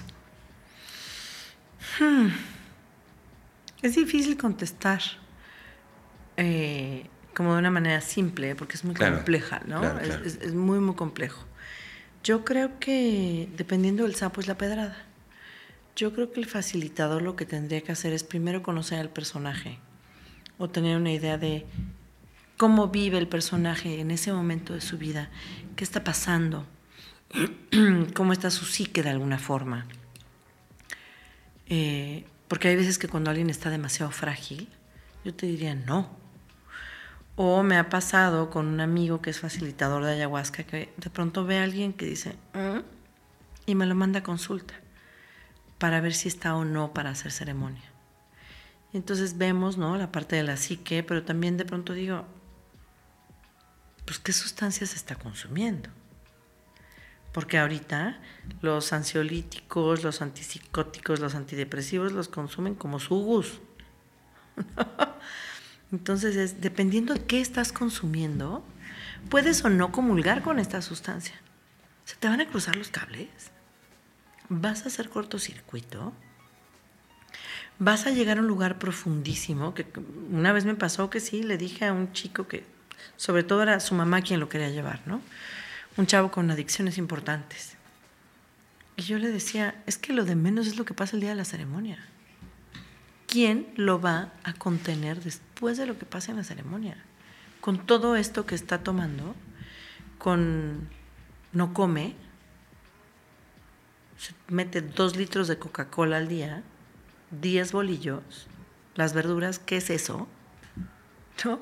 Entonces dices, su cuerpo físico está absoluta y totalmente desnutrido, deshidratado, más todo lo que trae en la psique, más toda la dependencia de estas sustancias. No, por supuesto que no puede hacer ceremonia, lo vamos a romper. Entonces yo creo que esa responsabilidad existe de saber a quién le vas a dar qué. Y a lo mejor te lleva un poquito más de tiempo, pero creo que sí es importante saber, porque si no lo vas a desconfigurar. Y entonces la experiencia con la medicina, pues no va a ser medicinal. A lo mejor ahí es veneno.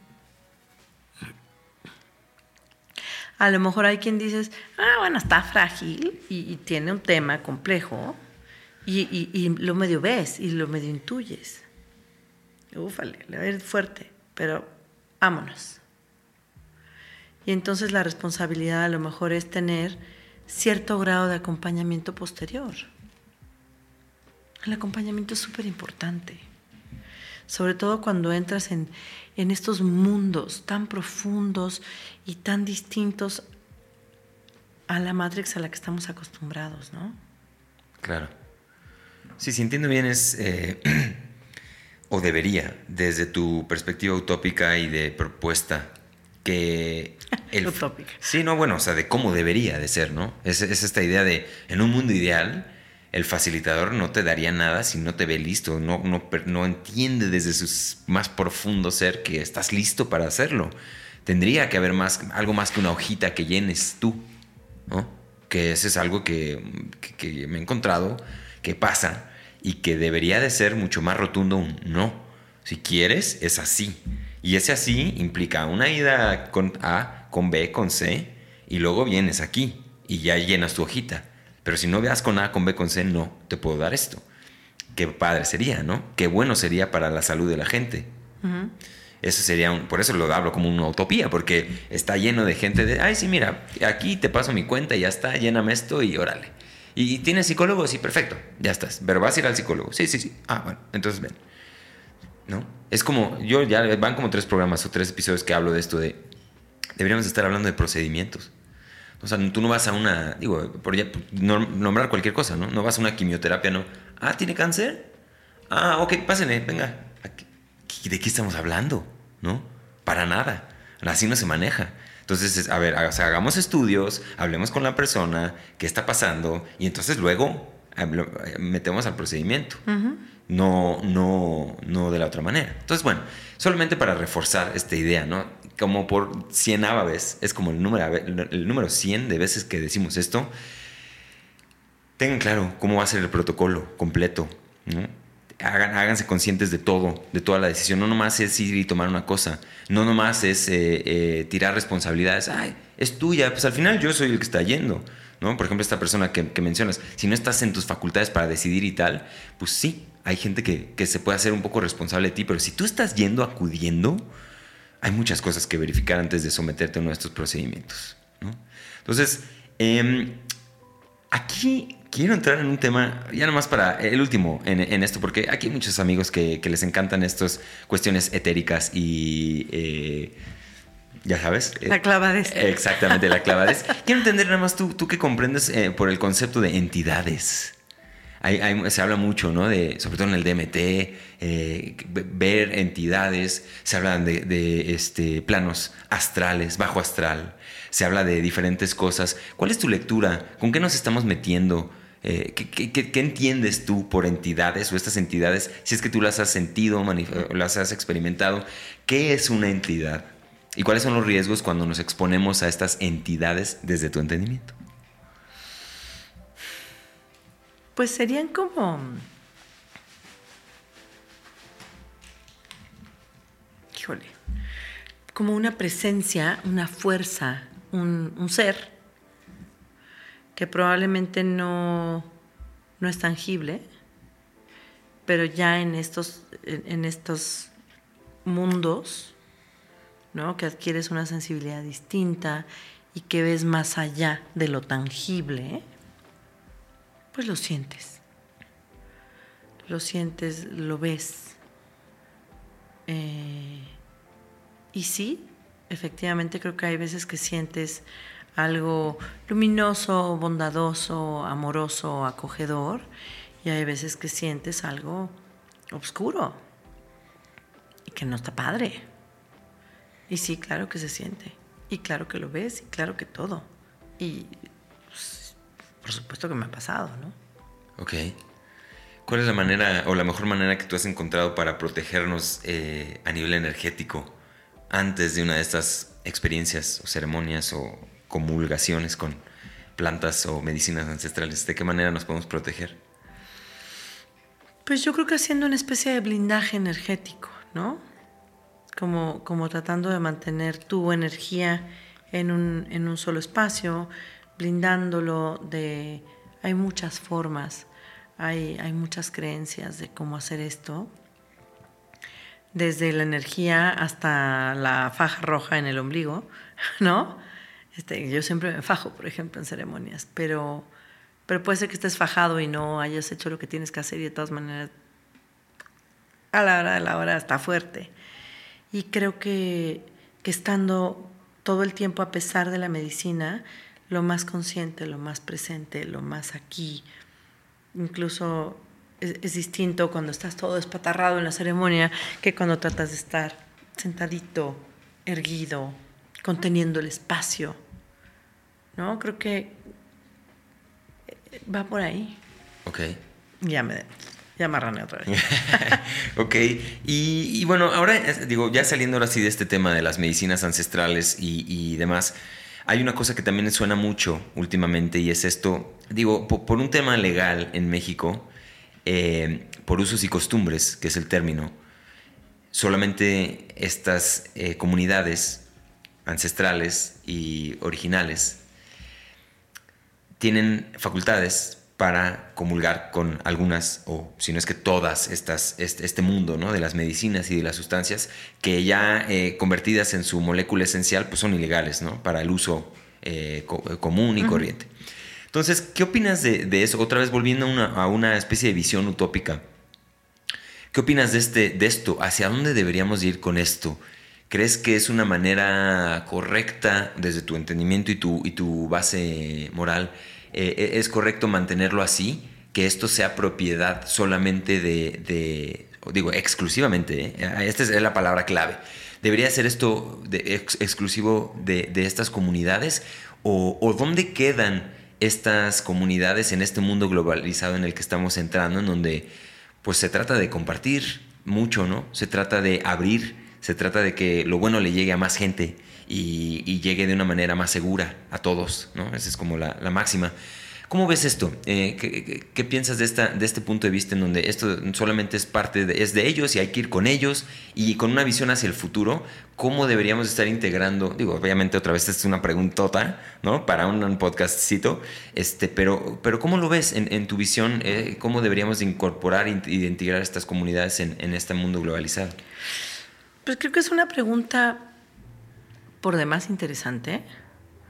No creo que yo tenga las herramientas para contestártela de la manera correcta. Te voy a decir lo que yo veo desde mi breve visión. Pero conozco una abogada que seguramente tú también conoces, que valdría la pena que invitaras al podcast, que está muy, muy, muy clavada en esto. Y que y que tiene un conocimiento de un marco jurídico y, de cosas mucho más profundas, de verdad valdría la pena que la invitaras. ¿Quién es? Eh, Natalia Rebollo. Natalia Rebollo, le mandamos un saludo, también la conocimos ahí en, la amo, en Restaura. La amo. Ok. Y yo he estado en contacto con ella justamente para tener algo que en alguna cacería de brujas, volviendo a la frase, no me pudiese tocar, porque yo lo uso de manera medicinal. Y con el mayor criterio que puedo y con el mayor cuidado que puedo, pero siempre puede haber alguien que diga, ay, pues esta señora me dio y entonces me pasó, ¿no? Eh, yo creo que sí debería de haber una forma en la que la gente que estamos trabajando con ciertas medicinas, de manera, valga la redundancia otra vez, medicinal, estuviésemos protegidos en un marco jurídico X. Ahora creo que ese marco jurídico está ahorita entre azul y buenas noches. Creo que todavía ni siquiera existe realmente. Entonces tendría que generar un lugar en el que los que estamos facilitando alguna medicina, pues no seamos vistos como narcotraficantes. ¿No? Claro. Es porque es muy, muy sutil, pero muy grave la diferencia. Claro. Sí, sí, sí. Esto es, es, es cierto, ¿no? Ante este mundo globalizado y digo, gente al final cada quien sabe por qué lo hace, por qué lo está haciendo, ¿no? Al final cada quien sabe la preparación que tiene y desde dónde lo está haciendo. Pero sería hermoso que existiera una regulación que incorporara y formalizara todo esto para no caer en este mundo de narcotraficantes y junkies, ¿no? Que al final eso es lo que hay, es lo que es, ante la ley.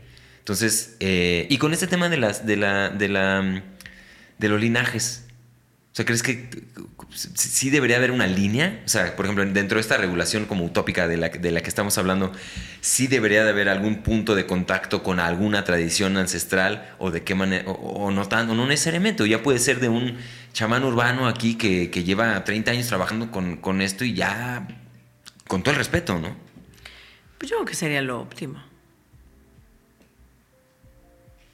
Que, que hubiera, que si hubiera que un si punto un de linaje, contacto. ¿no? Porque por algo está ahí el Claro. conocimiento ancestral. Claro. Yo sí soy muy clavada en este tema y por eso hablo de las medicinas ancestrales y del conocimiento ancestral. O sea, sí creo en, pues en el organigrama, ¿no? Claro, nace en un lugar, surge de un lugar con una idiosincrasia y con una cultura ajena a la nuestra. Y sí, claro, qué maravilla que llegó a muchos lugares y se hizo como un delta. Pero, ¿y por qué lo voy a compartir yo si ni siquiera entiendo realmente de dónde viene? Y, y yo sí creo mucho en este ir y pedir permiso de compartir la medicina en ir y de alguna manera honrar a esta cultura y esta tradición y de dónde viene y por qué y para qué. claro. ¿No? Y, y- ahí yo lo veo muy claro en, en mi caso, por ejemplo, con la rana. Ahorita vas a ver, aquí tengo una rana que me regaló una amiga, una rana con una corona y yo estoy llena de ranas. Y sé que es un llamado que tengo. Y amo la idea de hacerlo. Pero siento en esta cuestión de la impecabilidad que no puedo hacerlo si no voy y, y me entrego una experiencia en su casa y la conozco y le pido permiso y hago una serie de cosas para decir, va. Claro. Sí, es, es, digo, si hablamos en términos de medicina alópata, pues tampoco te pueden dar un antibiótico así nomás. ¿no? Tiene que haber una receta de un médico que en teoría sabe qué es lo que está Que te está pasando y que, te, y que lo necesitas y, y- y entonces así ya te lo dan en la farmacia. Acá en este mundo de las medicinitas ancestrales igual es un de parte de quién, ¿no? ¿Quién está recetando esto? ¿Y cuáles son sus credenciales? Ese debería de ser como el, el- el- bueno, en, una utopía, ¿no? Que hay varias. Habrá este más eh, visión un poco más, eh, pues digamos, revolucionaria y cyberpunk que diga cualquiera, cualquiera puede, ¿no? Y, y tendrá, sus, tendrá sus argumentos, ¿no? Eh, no, y de poder puedes. sí, Pero creo que sí, es que es bien importante el respeto a los linajes, a las tradiciones. Por eso te hablan de una iniciación. Por eso tienes que ir tres años a esta montaña con esta comunidad, hacer tus ofrendas y una serie de trabajos para que siquiera puedas hacer un despacho que es esta ofrenda de tradición andina. Si no has hecho eso, no deberías de hacerlo no tienes el permiso del pueblo originario de, de hacerlo. claro. Yo eso no lo sabía cuando fue mi primer año de Carpay. yo había aprendido con Tito La Rosa muchos años antes a hacer despachos en el Huascarán, no en el Ausangate. Y desde el día uno me enamoré y dije, esto es lo mío. y cuando llego y veo con los maestros y empiezan a decir, dije, pues la verdad que les tengo que decir algo. yo no sabía esto. Y yo llevo un chorro de tiempo de estar haciendo despachos sin haber tenido como este permiso. Y lo platiqué con Quique y con don Marcelo, que en paz descanse, y con don Vicente, y, fue así como de, ya hasta les di risa. Bueno, va. O sea, sí lo puedes hacer, pero como en petit comité. No puedes hacerlo y cobrar por ello, por ejemplo. Bueno, le va. Pero es que yo ya lo hacía, para mí ya era como parte de mi vida. Claro. Pero en ese instante, cuando lo dijeron, lo primero que yo sentí fue la necesidad de decir, oiga, ¿qué cree? Creo que llevo regándola no sé cuántos años, ¿no? Claro. Y es muy importante, creo que es muy importante ese respeto ante el linaje de, de cualquier cultura o cuando empecé a estudiar medicina germánica. Ah, pues bueno, si haces dos veces la formación y cursas no sé qué, no sé qué, ya te puedes certificar. Y todo el mundo me veía con cara, ¿y por qué llevas seis años? Y yo dije, porque mientras yo no entienda bien el endodermo, el ectodermo y el mesodermo, para mí es una tomada de pelo si vienes a una consulta conmigo que yo diga que te estoy tratando o que estoy comprendiendo algo que en el fondo yo sé que me falta profundizar para poder hacer lo mío. ¿No? Volviendo a lo que decíamos hace un rato. Y por eso pruebo todo en mí y por eso me tardo un rato en decir, ah, pues ya le agregué una franja al tigre. Porque creo que hay que tomárselo en serio. Claro. Sí, normalmente y tradicionalmente estos roles eh, que, digo a ti, ya dijiste que no, te encanta el término, ¿no? De hombre, mujer, medicina. O chamán. Pues era un sinónimo de impecabilidad, quizá, o de muchas cosas, de sabiduría, de, pues, o sea, en algunos lugares te tiene que caer un rayo, ¿no? Creo que ahí mismo, en, estas cosmovisiones, te pega un rayo y te vuelves ahí alto mesayo, creo que es la palabra, o el, el término, ¿no? Hasta que no te pasa eso, no eres digno de, no puedes. Entonces es una cuestión alta, ¿no? Impecable. Tiene que haber algo que te respalde. No nomás es porque, ay, sí, ya crucé aquí el cursito de cursera, de chamán, ya está. Pero bueno, sí, es, muy interesante eh, esto. Vamos saliendo ya de ese tema, acercándonos a la recta final de esta conversación que ha estado muy, muy rica.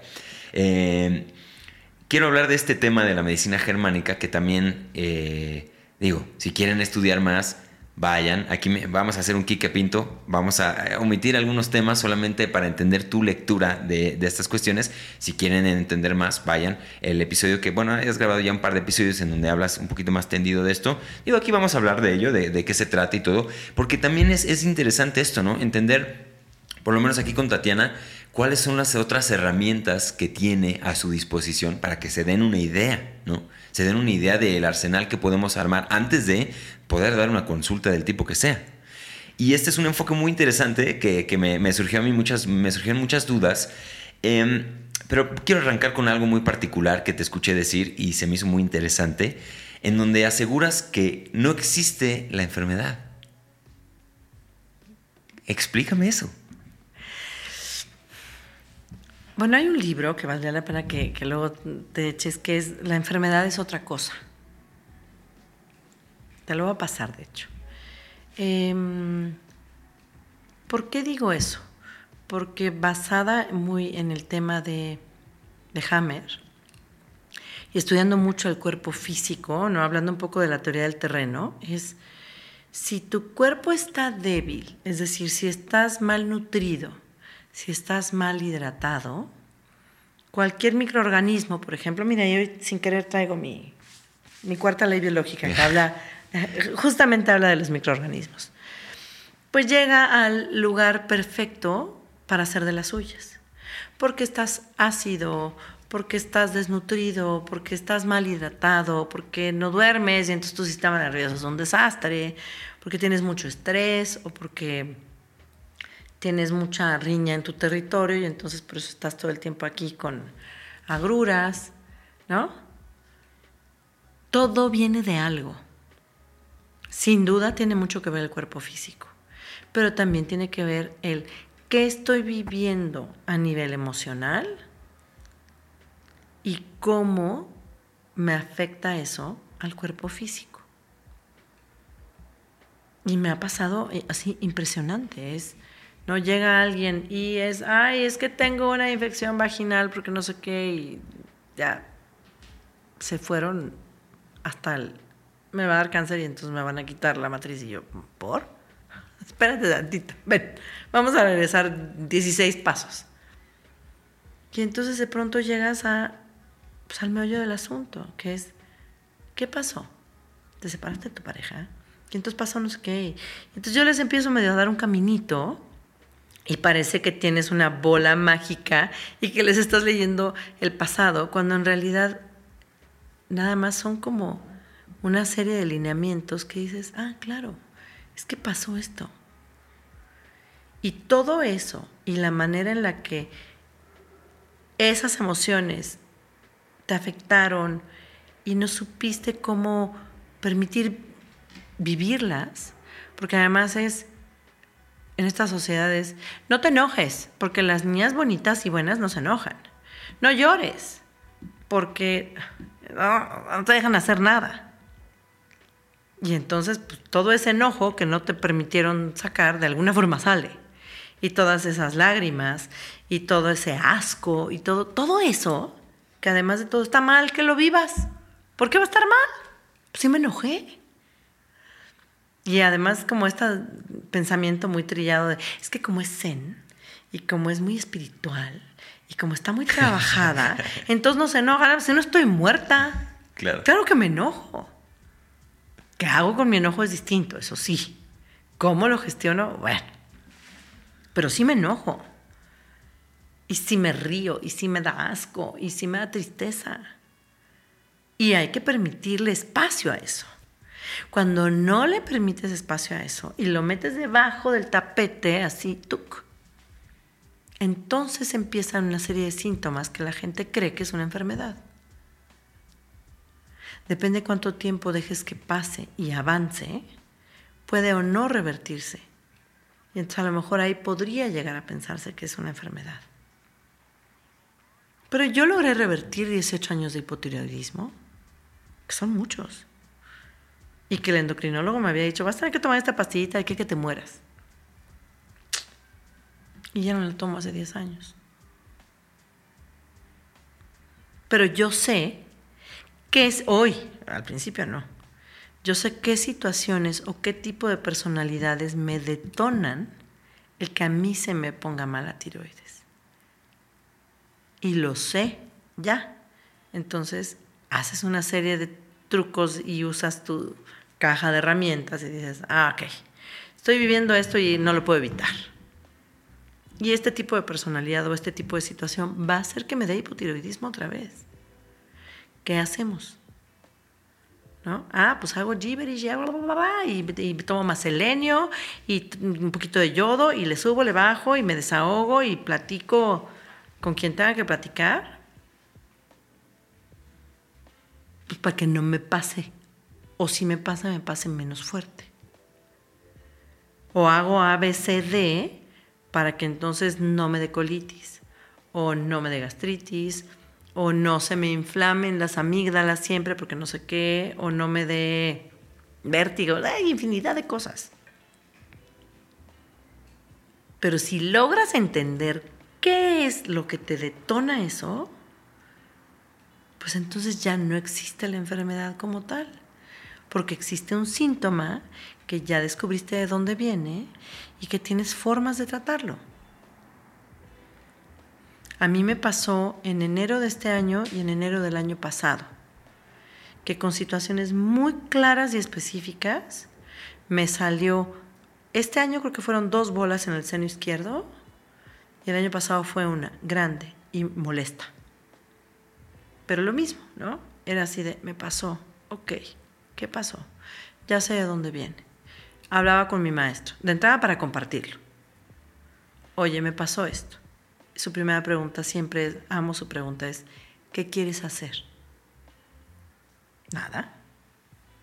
¿Te quieres sacar un estudio? No, ¿para qué? Me va a salir una bola. la estoy sintiendo.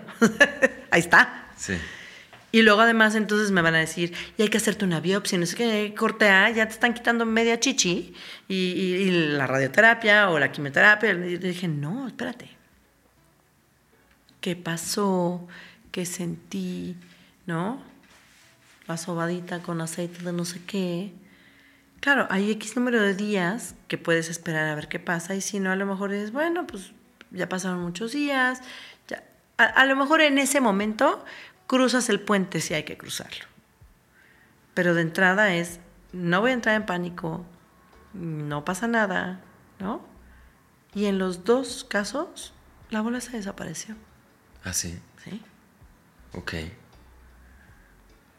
Pero lo viví sin miedo, porque sabía perfecto de dónde venía y qué estaba somatizando. Y eran temas emocionales. Claro, además de todo, no comes los irritantes y te metes la vitamina E y haces el no sé qué y, tratas de trabajar todos los cuerpos. Sí, claro que lo haces. Y estás pendiente. Pero no salgo corriendo espavorida a hacerme un ultrasonido o una mastografía. Porque la historia de hoy entonces sería distinta. Entonces a lo mejor te diría, es que soy sobreviviente de cáncer de mama.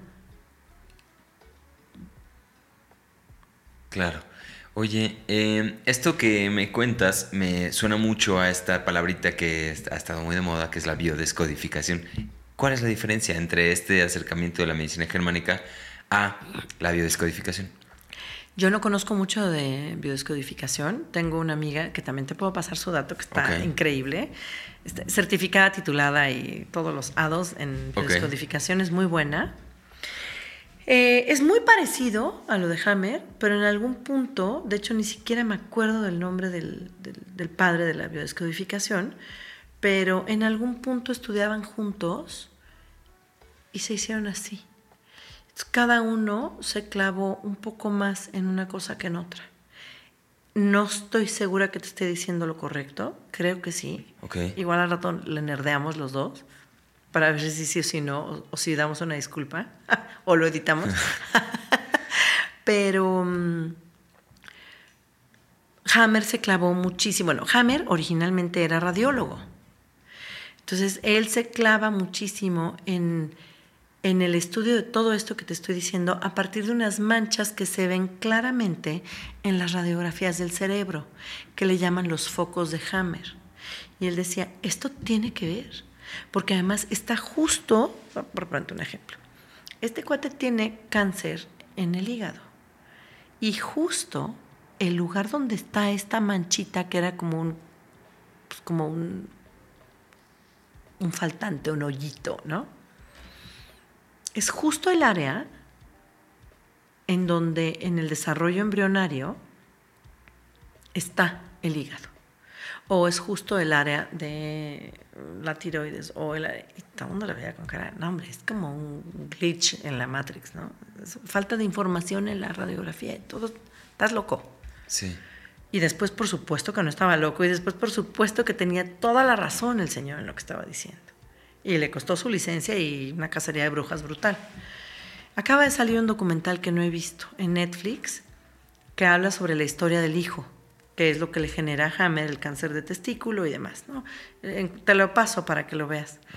Pero entonces, em, pues él lo hizo muy, muy, muy desde esta perspectiva médica. Creo que tiene unos hallazgos magníficos, pero hay un punto en el que es, bueno, ok, pues todo esto está pasando. ¿Y? ¿Qué hago con eso? Y lo que, lo que yo he estado estudiando ya en, Body Medicine con Nirdosh va más como con todo esto pasa y aquí está tu caja de herramientas, yo te doy estas y tú sigue buscando herramientas para que la vayas llenando y sepas qué hacer al respecto cuando pasan cosas así. Y, y, pues te digo, la verdad es que de la biodescodificación no sé mucho, pero sé que parten como de un tronco común Ok. y hay un punto en que cada uno se va más de un lado y el otro del otro. Ok. Pero creo que es magnífica la, el resultado y el trabajo con, con biodescodificación. Ya. Y que al final todo ayuda a todo. Yo no soy consteladora todavía, creo que me gusta tanto que algún día lo seré, Pero, por ejemplo, a mucha gente que viene a trabajar conmigo le digo, oye, es que está esto que yo creo que hay que constelarlo. Entonces yo organizo constelaciones con gente que sé que trabaja muy bien y que es muy seria y le llevo a gente que está trabajando conmigo. Porque sé que vamos a dar un salto de la tierra al cielo. Y lo más importante es que seamos conscientes de hay un montón de herramientas y yo no puedo tenerlas todas. ¿A qué hora? Claro. ¿A qué hora iba a estudiar todo eso? Sí. Es mejor como armarte de un muy buen grupo, ay, perdón, de gente para decir, a ti te hace falta esto. Yo no lo hago, pero mira, ve con fulanita. O ve con el señor tal. Claro. Y eso creo que es mucho más serio. Sí, muchos invitados aquí han hablado siempre de la multidisciplinariedad. Importantísimo. ¿No? Atacar cualquier cosa que haya siempre desde esta pregunta, ¿qué quieres hacer? ¿No? ¿Qué necesitas? Pero eh, desde varios frentes, ¿no? Porque es lo mismo, o sea, tampoco podemos... Y, digo, yo me meto siempre a buscar, siempre que tengo estos, estos, estos diálogos, estas conversaciones, busco las críticas a estos métodos, ¿no? Que las hay, ¿no? Por ejemplo, esto que dices de lo que a ti te funcionó, no necesariamente a todo el mundo le, va a funcionar. No, no, podemos ser totalitarios en ese, en ese aspecto. Estaríamos cayendo exactamente en lo mismo. Entonces, desde ahí quería preguntarte, una de las críticas más comunes que leí de, todo este tema de la medicina germánica, biodiscodificación, em, que es mm, no acudir, por ejemplo, a tiempo a tratar ciertas cosas que sí tenían una, una solución alópata, ¿no? Que también hay, por ejemplo, una intoxicación con lo que sea. Comí un camarón que estaba malo y me, y me estoy, o sea, ahorita me cayó mal. Y entonces yo trato de, dar significado a, y en ese momento ya me pude haberlo, pude haberlo evitado, nada más yendo con un gastro que me diera una cosita, ¿no? Entonces, se dicen hay muchas cosas ahí de, rigor científico, todos estos mundos evidentemente eh, alternativos, que esa palabra no me, no me gusta mucho porque entonces hablamos de que hay algo oficial todo, toda cosa que apunta a que hay algo ahí y no coincide con este fin científico mm, tiene crítica, ¿no? Evidentemente, pero como dicen coloquialmente, si el agua, digo, si el río suena, puede que lleve algo de agua, ¿no? Algo también puede aprender todas estas disciplinas de esta apertura y de esta, bueno, bueno, sí, sí hay un padecimiento que ya, o ya fue mucho tiempo, ¿no? Ya fue mucho, como, como dices, la enfermedad es cuando ya está este síntoma lleva siendo crónico o es crónico desde hace un tiempo, no lo escuchamos y ahora sí ya es tiempo que te vayas a que te vayas a tratar por otra, por otra vía, ¿no? Ya, ya significar eh, una cosa ya no, ya no nos va a sacar de ahí. Entonces, em, ¿en dónde está esa línea? ¿En dónde está esa línea de esto de lo que haces? Porque tú ya lo, dijiste en un inicio, ¿no?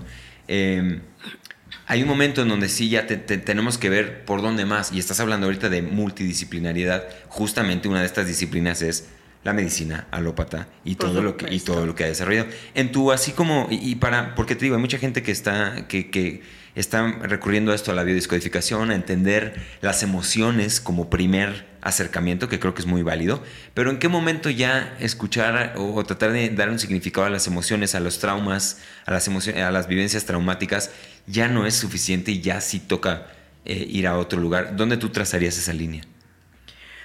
Bueno, uno, yo diría que no hay que satanizar a la medicina alópata. Gracias a Dios existe. Si no te pudieran hacer una cesárea cuando el bebé no sale, te mueres. Pues, ¿qué, pues, bueno que existe, ¿no? Em, yo creo que cuando hay que tomar una decisión es cuando estás en riesgo. Una vez a mi bebé, que mañana cumple 10 años, ya no es mi bebé, eh, yo la empecé a ver y dije, esta niña no está respirando bien. Y conforme empezó a pasar el tiempo, dije, está respirando cada vez peor. Entonces la señora, cúrelo todo con pachulillas, té de orégano. Llegó un momento en que le hablé a mi esposo y le dije, ¿a qué hora vas a terminar? Pues es que filma y, ¿no? Entonces es ingeniero de sonido, entonces el, típico, en el fondo nunca sabes a qué hora va a acabar. Me dijo, pues ya mero, yo no, el ya mero es, ya mero ¿Qué tan mero es mero? ¿Por? Le dije, porque no está respirando bien la niña y estoy preocupada. y siento que si no hacemos algo, esto puede ser una desgracia.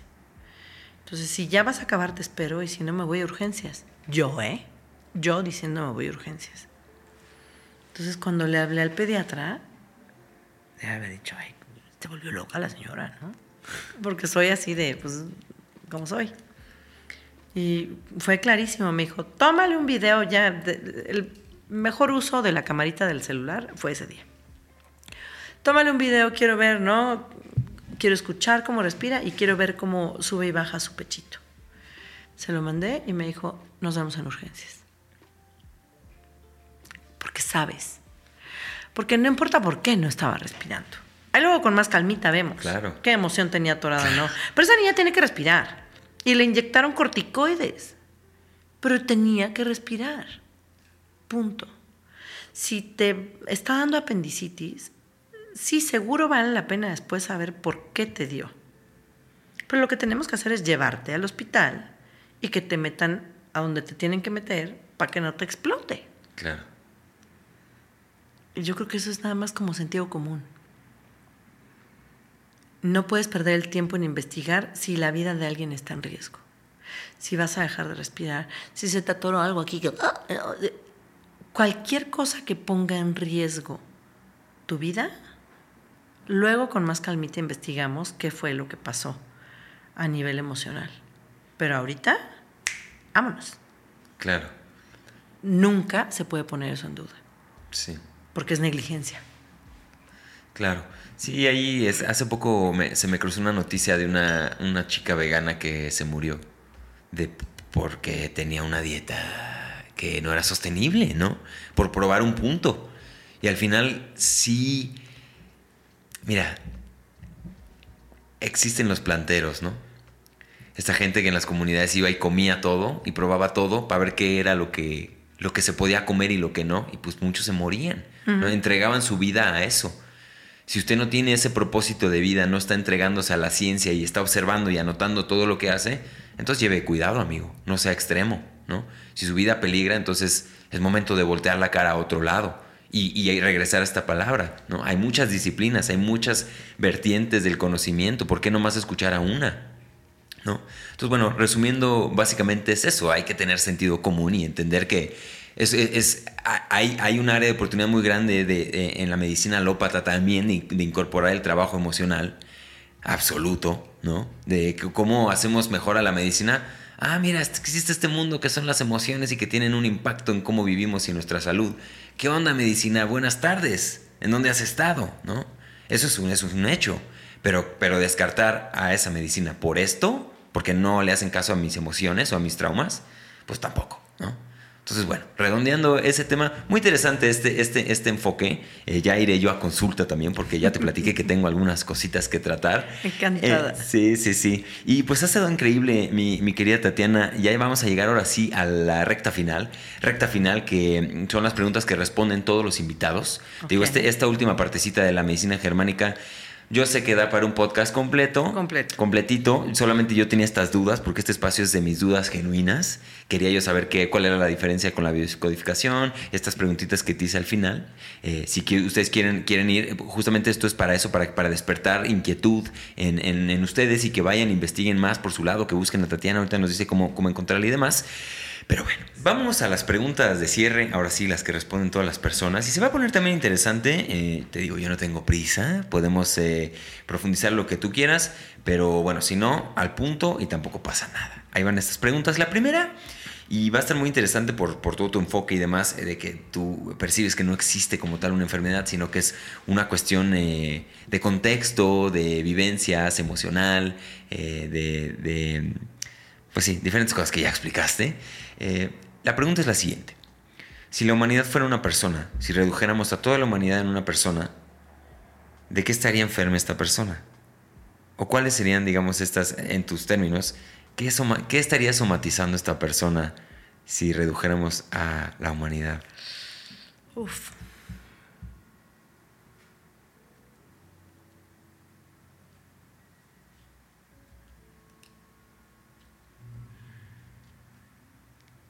Híjole, está muy difícil porque. como, yo creo que de falta de contacto. Creo que todo el mundo está tan metido en sí mismo y tan aislado y tan como dormido y que evidentemente este, este caparazoncito ha sido un, mecanismo de defensa, ¿no? Un arma de supervivencia.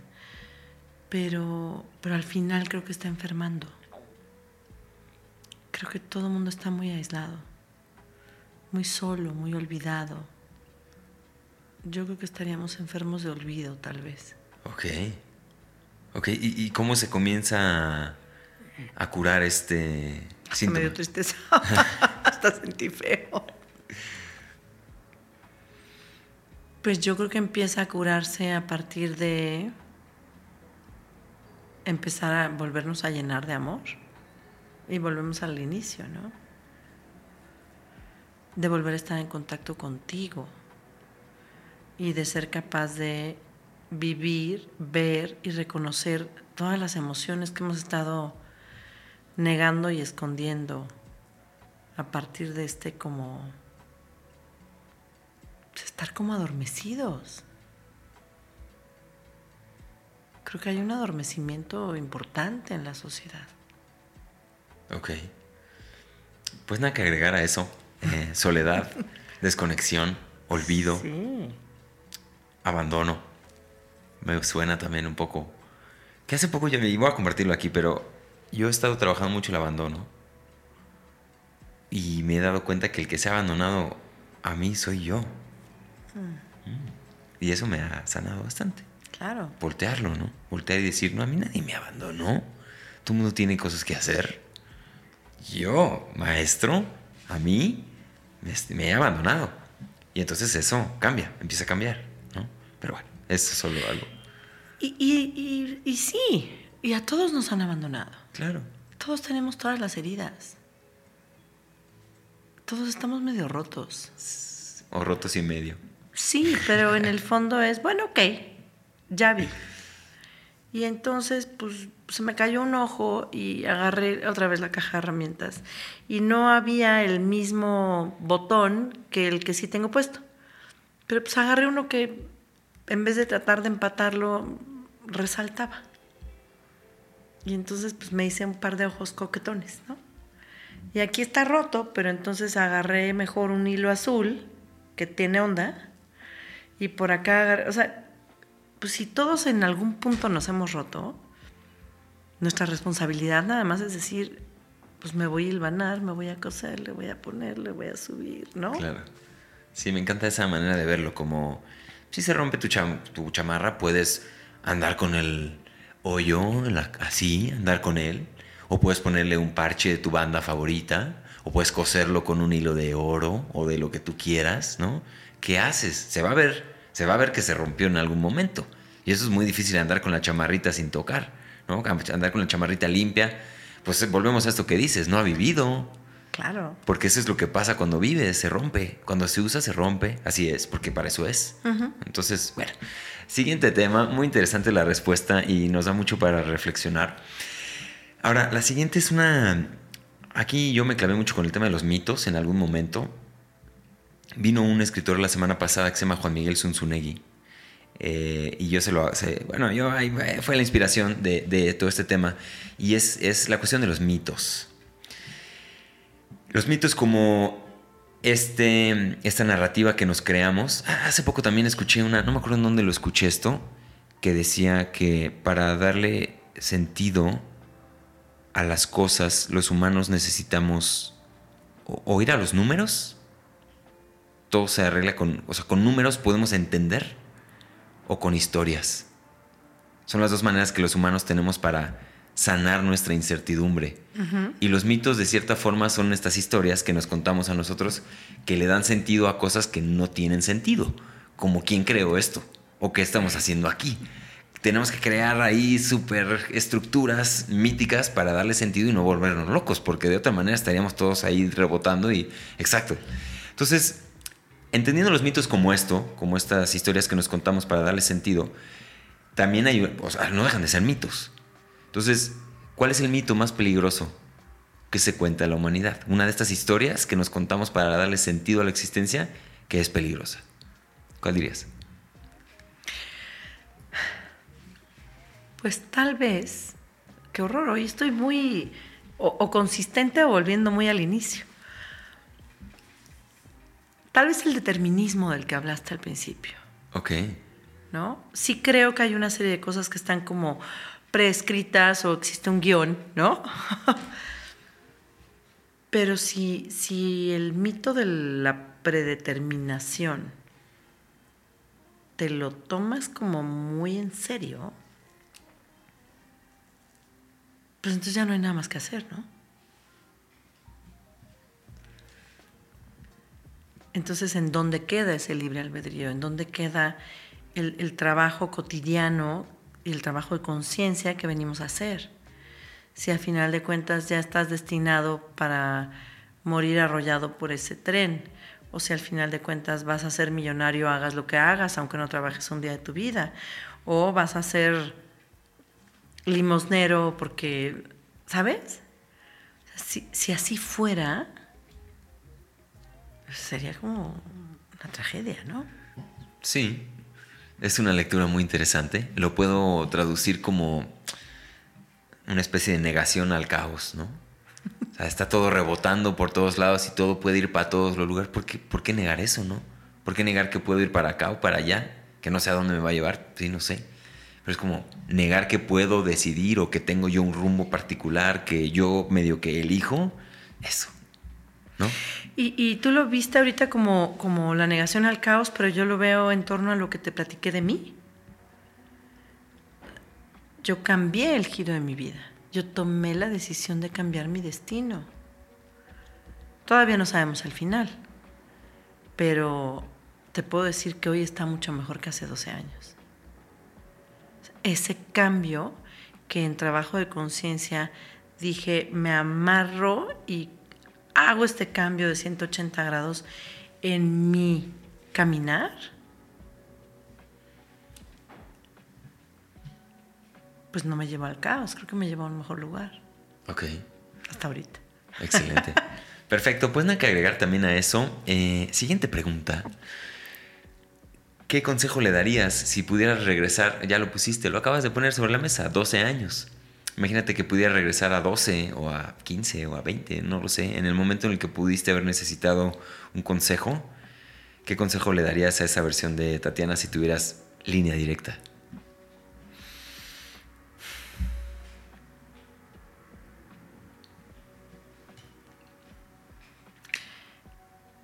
Yo... Yo me daría de consejo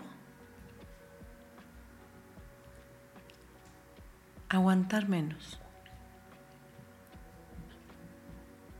Hasta se rayó el disco, ¿viste? es que estamos escuchando música y se rayó el disco. Soy menos, o sea, soy tan aguantadora, ¿no? Como se diría coloquialmente, aguanto vara tanto que creo que, por un lado, puede ser una gran virtud y, puede ser algo que, belleza, pero creo que a veces no hay que aguantar tanto. Creo que hay que cuidarse más a sí misma.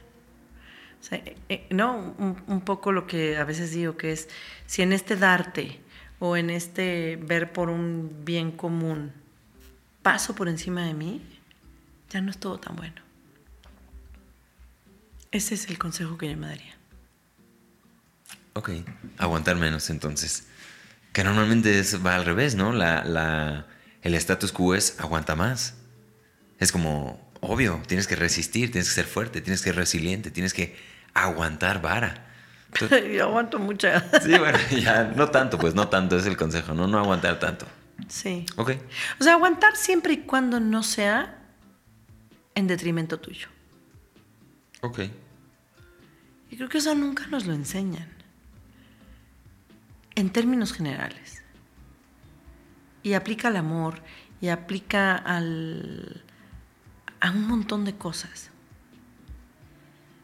Sí, como que está muy valorado el sacrificio, ¿no? Siempre es, ah, tú no has sacrificado nada, nunca has luchado, nunca has sufrido. Es como, ok, bueno, eso.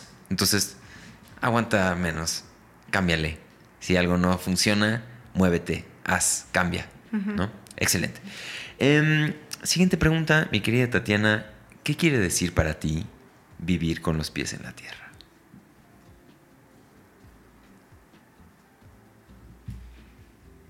Vivir con los pies en la tierra es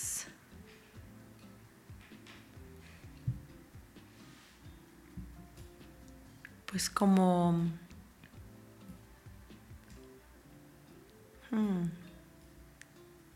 valorar lo que la tierra, que para mí es la madre tierra, mi madre tierra, me da como oportunidades. ¿No? Es pisar firme, serena, saber hacia dónde piso, siempre honrando y agradeciendo todo lo que me da esa tierra. Y, y saberme sostenida por esa tierra que estoy pisando. Ok. Entonces valorar y saberte sostenida. Sí. Valorar y honrar, ¿no? Honrar, ok. Ok. Excelente. Pues muchas gracias, Tatiana. Ha sido un placer. No sabes la calma que me acabas de transmitir. Ha sido una plática. Normalmente aquí el volumen está mucho más elevado. Hay como. Pero tú ahorita nos trajiste, no sé ustedes amigos, pero a mí me trajeron muy a la tierra, muy. Eh, me dio mucha paz. Eh, y, y, sí, para todo esta... Me voy a ir a meter a un huracán que no sé a dónde me va a llevar las próximas semanas. Se va a poner muy interesante, eso sobre todo, mucho gozo eh, va a haber de mi lado y esta plática me dio mucha paz, me preparo para lo que viene y desde ahí te agradezco desde el fondo de mi corazón que hayas estado aquí. Eh, cuéntanos dónde te pueden encontrar, ya si alguien quiere contactar contigo, última intervención, en dónde te encuentran, este, ahora sí es momento del, anuncio para que te puedan, eh, puedan acercarse a ti. Muchas gracias. Bueno, pues me pueden encontrar en Instagram y Facebook como Tatiana Solana Amarcura y ese es el espacio mío, ¿no? De consulta, de talleres, de muy de Tatiana. Y tengo una tienda de productos orgánicos y de suplementos y brujerías deliciosas para el cuerpo físico que se llama Caipacha Productos y que justamente surge en ese primer viaje que hice al Huascarán. Ahí dije, se acabó y quiero poner esta tienda. Ok. Excelente. Pues ahí van a encontrar amigos los links todos abajo en la descripción. Pueden ir y buscar. Eh, Tatiana, gracias por estar aquí. Ahora sí, último mensaje a tus eh, nuevos seguidores. Muchas, muchas gracias. Gracias a ti por invitarme. Yo también me voy con mucha paz. Qué rica plática, qué, qué tranquilo. Y estoy, pues ahora sí que estoy al servicio del que quiera acercarse para, para lo que quiera. Excelente. Pues ya saben dónde encontrar a Tatiana. Amigos, yo les doy, las, les doy las gracias a ustedes por estar hasta aquí, por apoyar este espacio. Recuerden suscribirse. Si ya llegaron hasta aquí, llevan dos horas viendo esta plática, pues ya suscríbanse, compartan y todo eso. Eh, mándenselo a quien creen que lo pueda necesitar. Se puso muy bueno este cotorreo, eh, se los van a agradecer. Entonces, bueno, hagan todo eso. Les recuerdo que esto estuvo traído a ustedes por, eh, por mí, por Héctor Escajadillo. Así que vayan a héctorescajadillo.com. Se van a encontrar cosas muy buenas. Les agradezco nuevamente por estar aquí y yo los veo en el próximo episodio de Con los pies en la tierra. Adiós.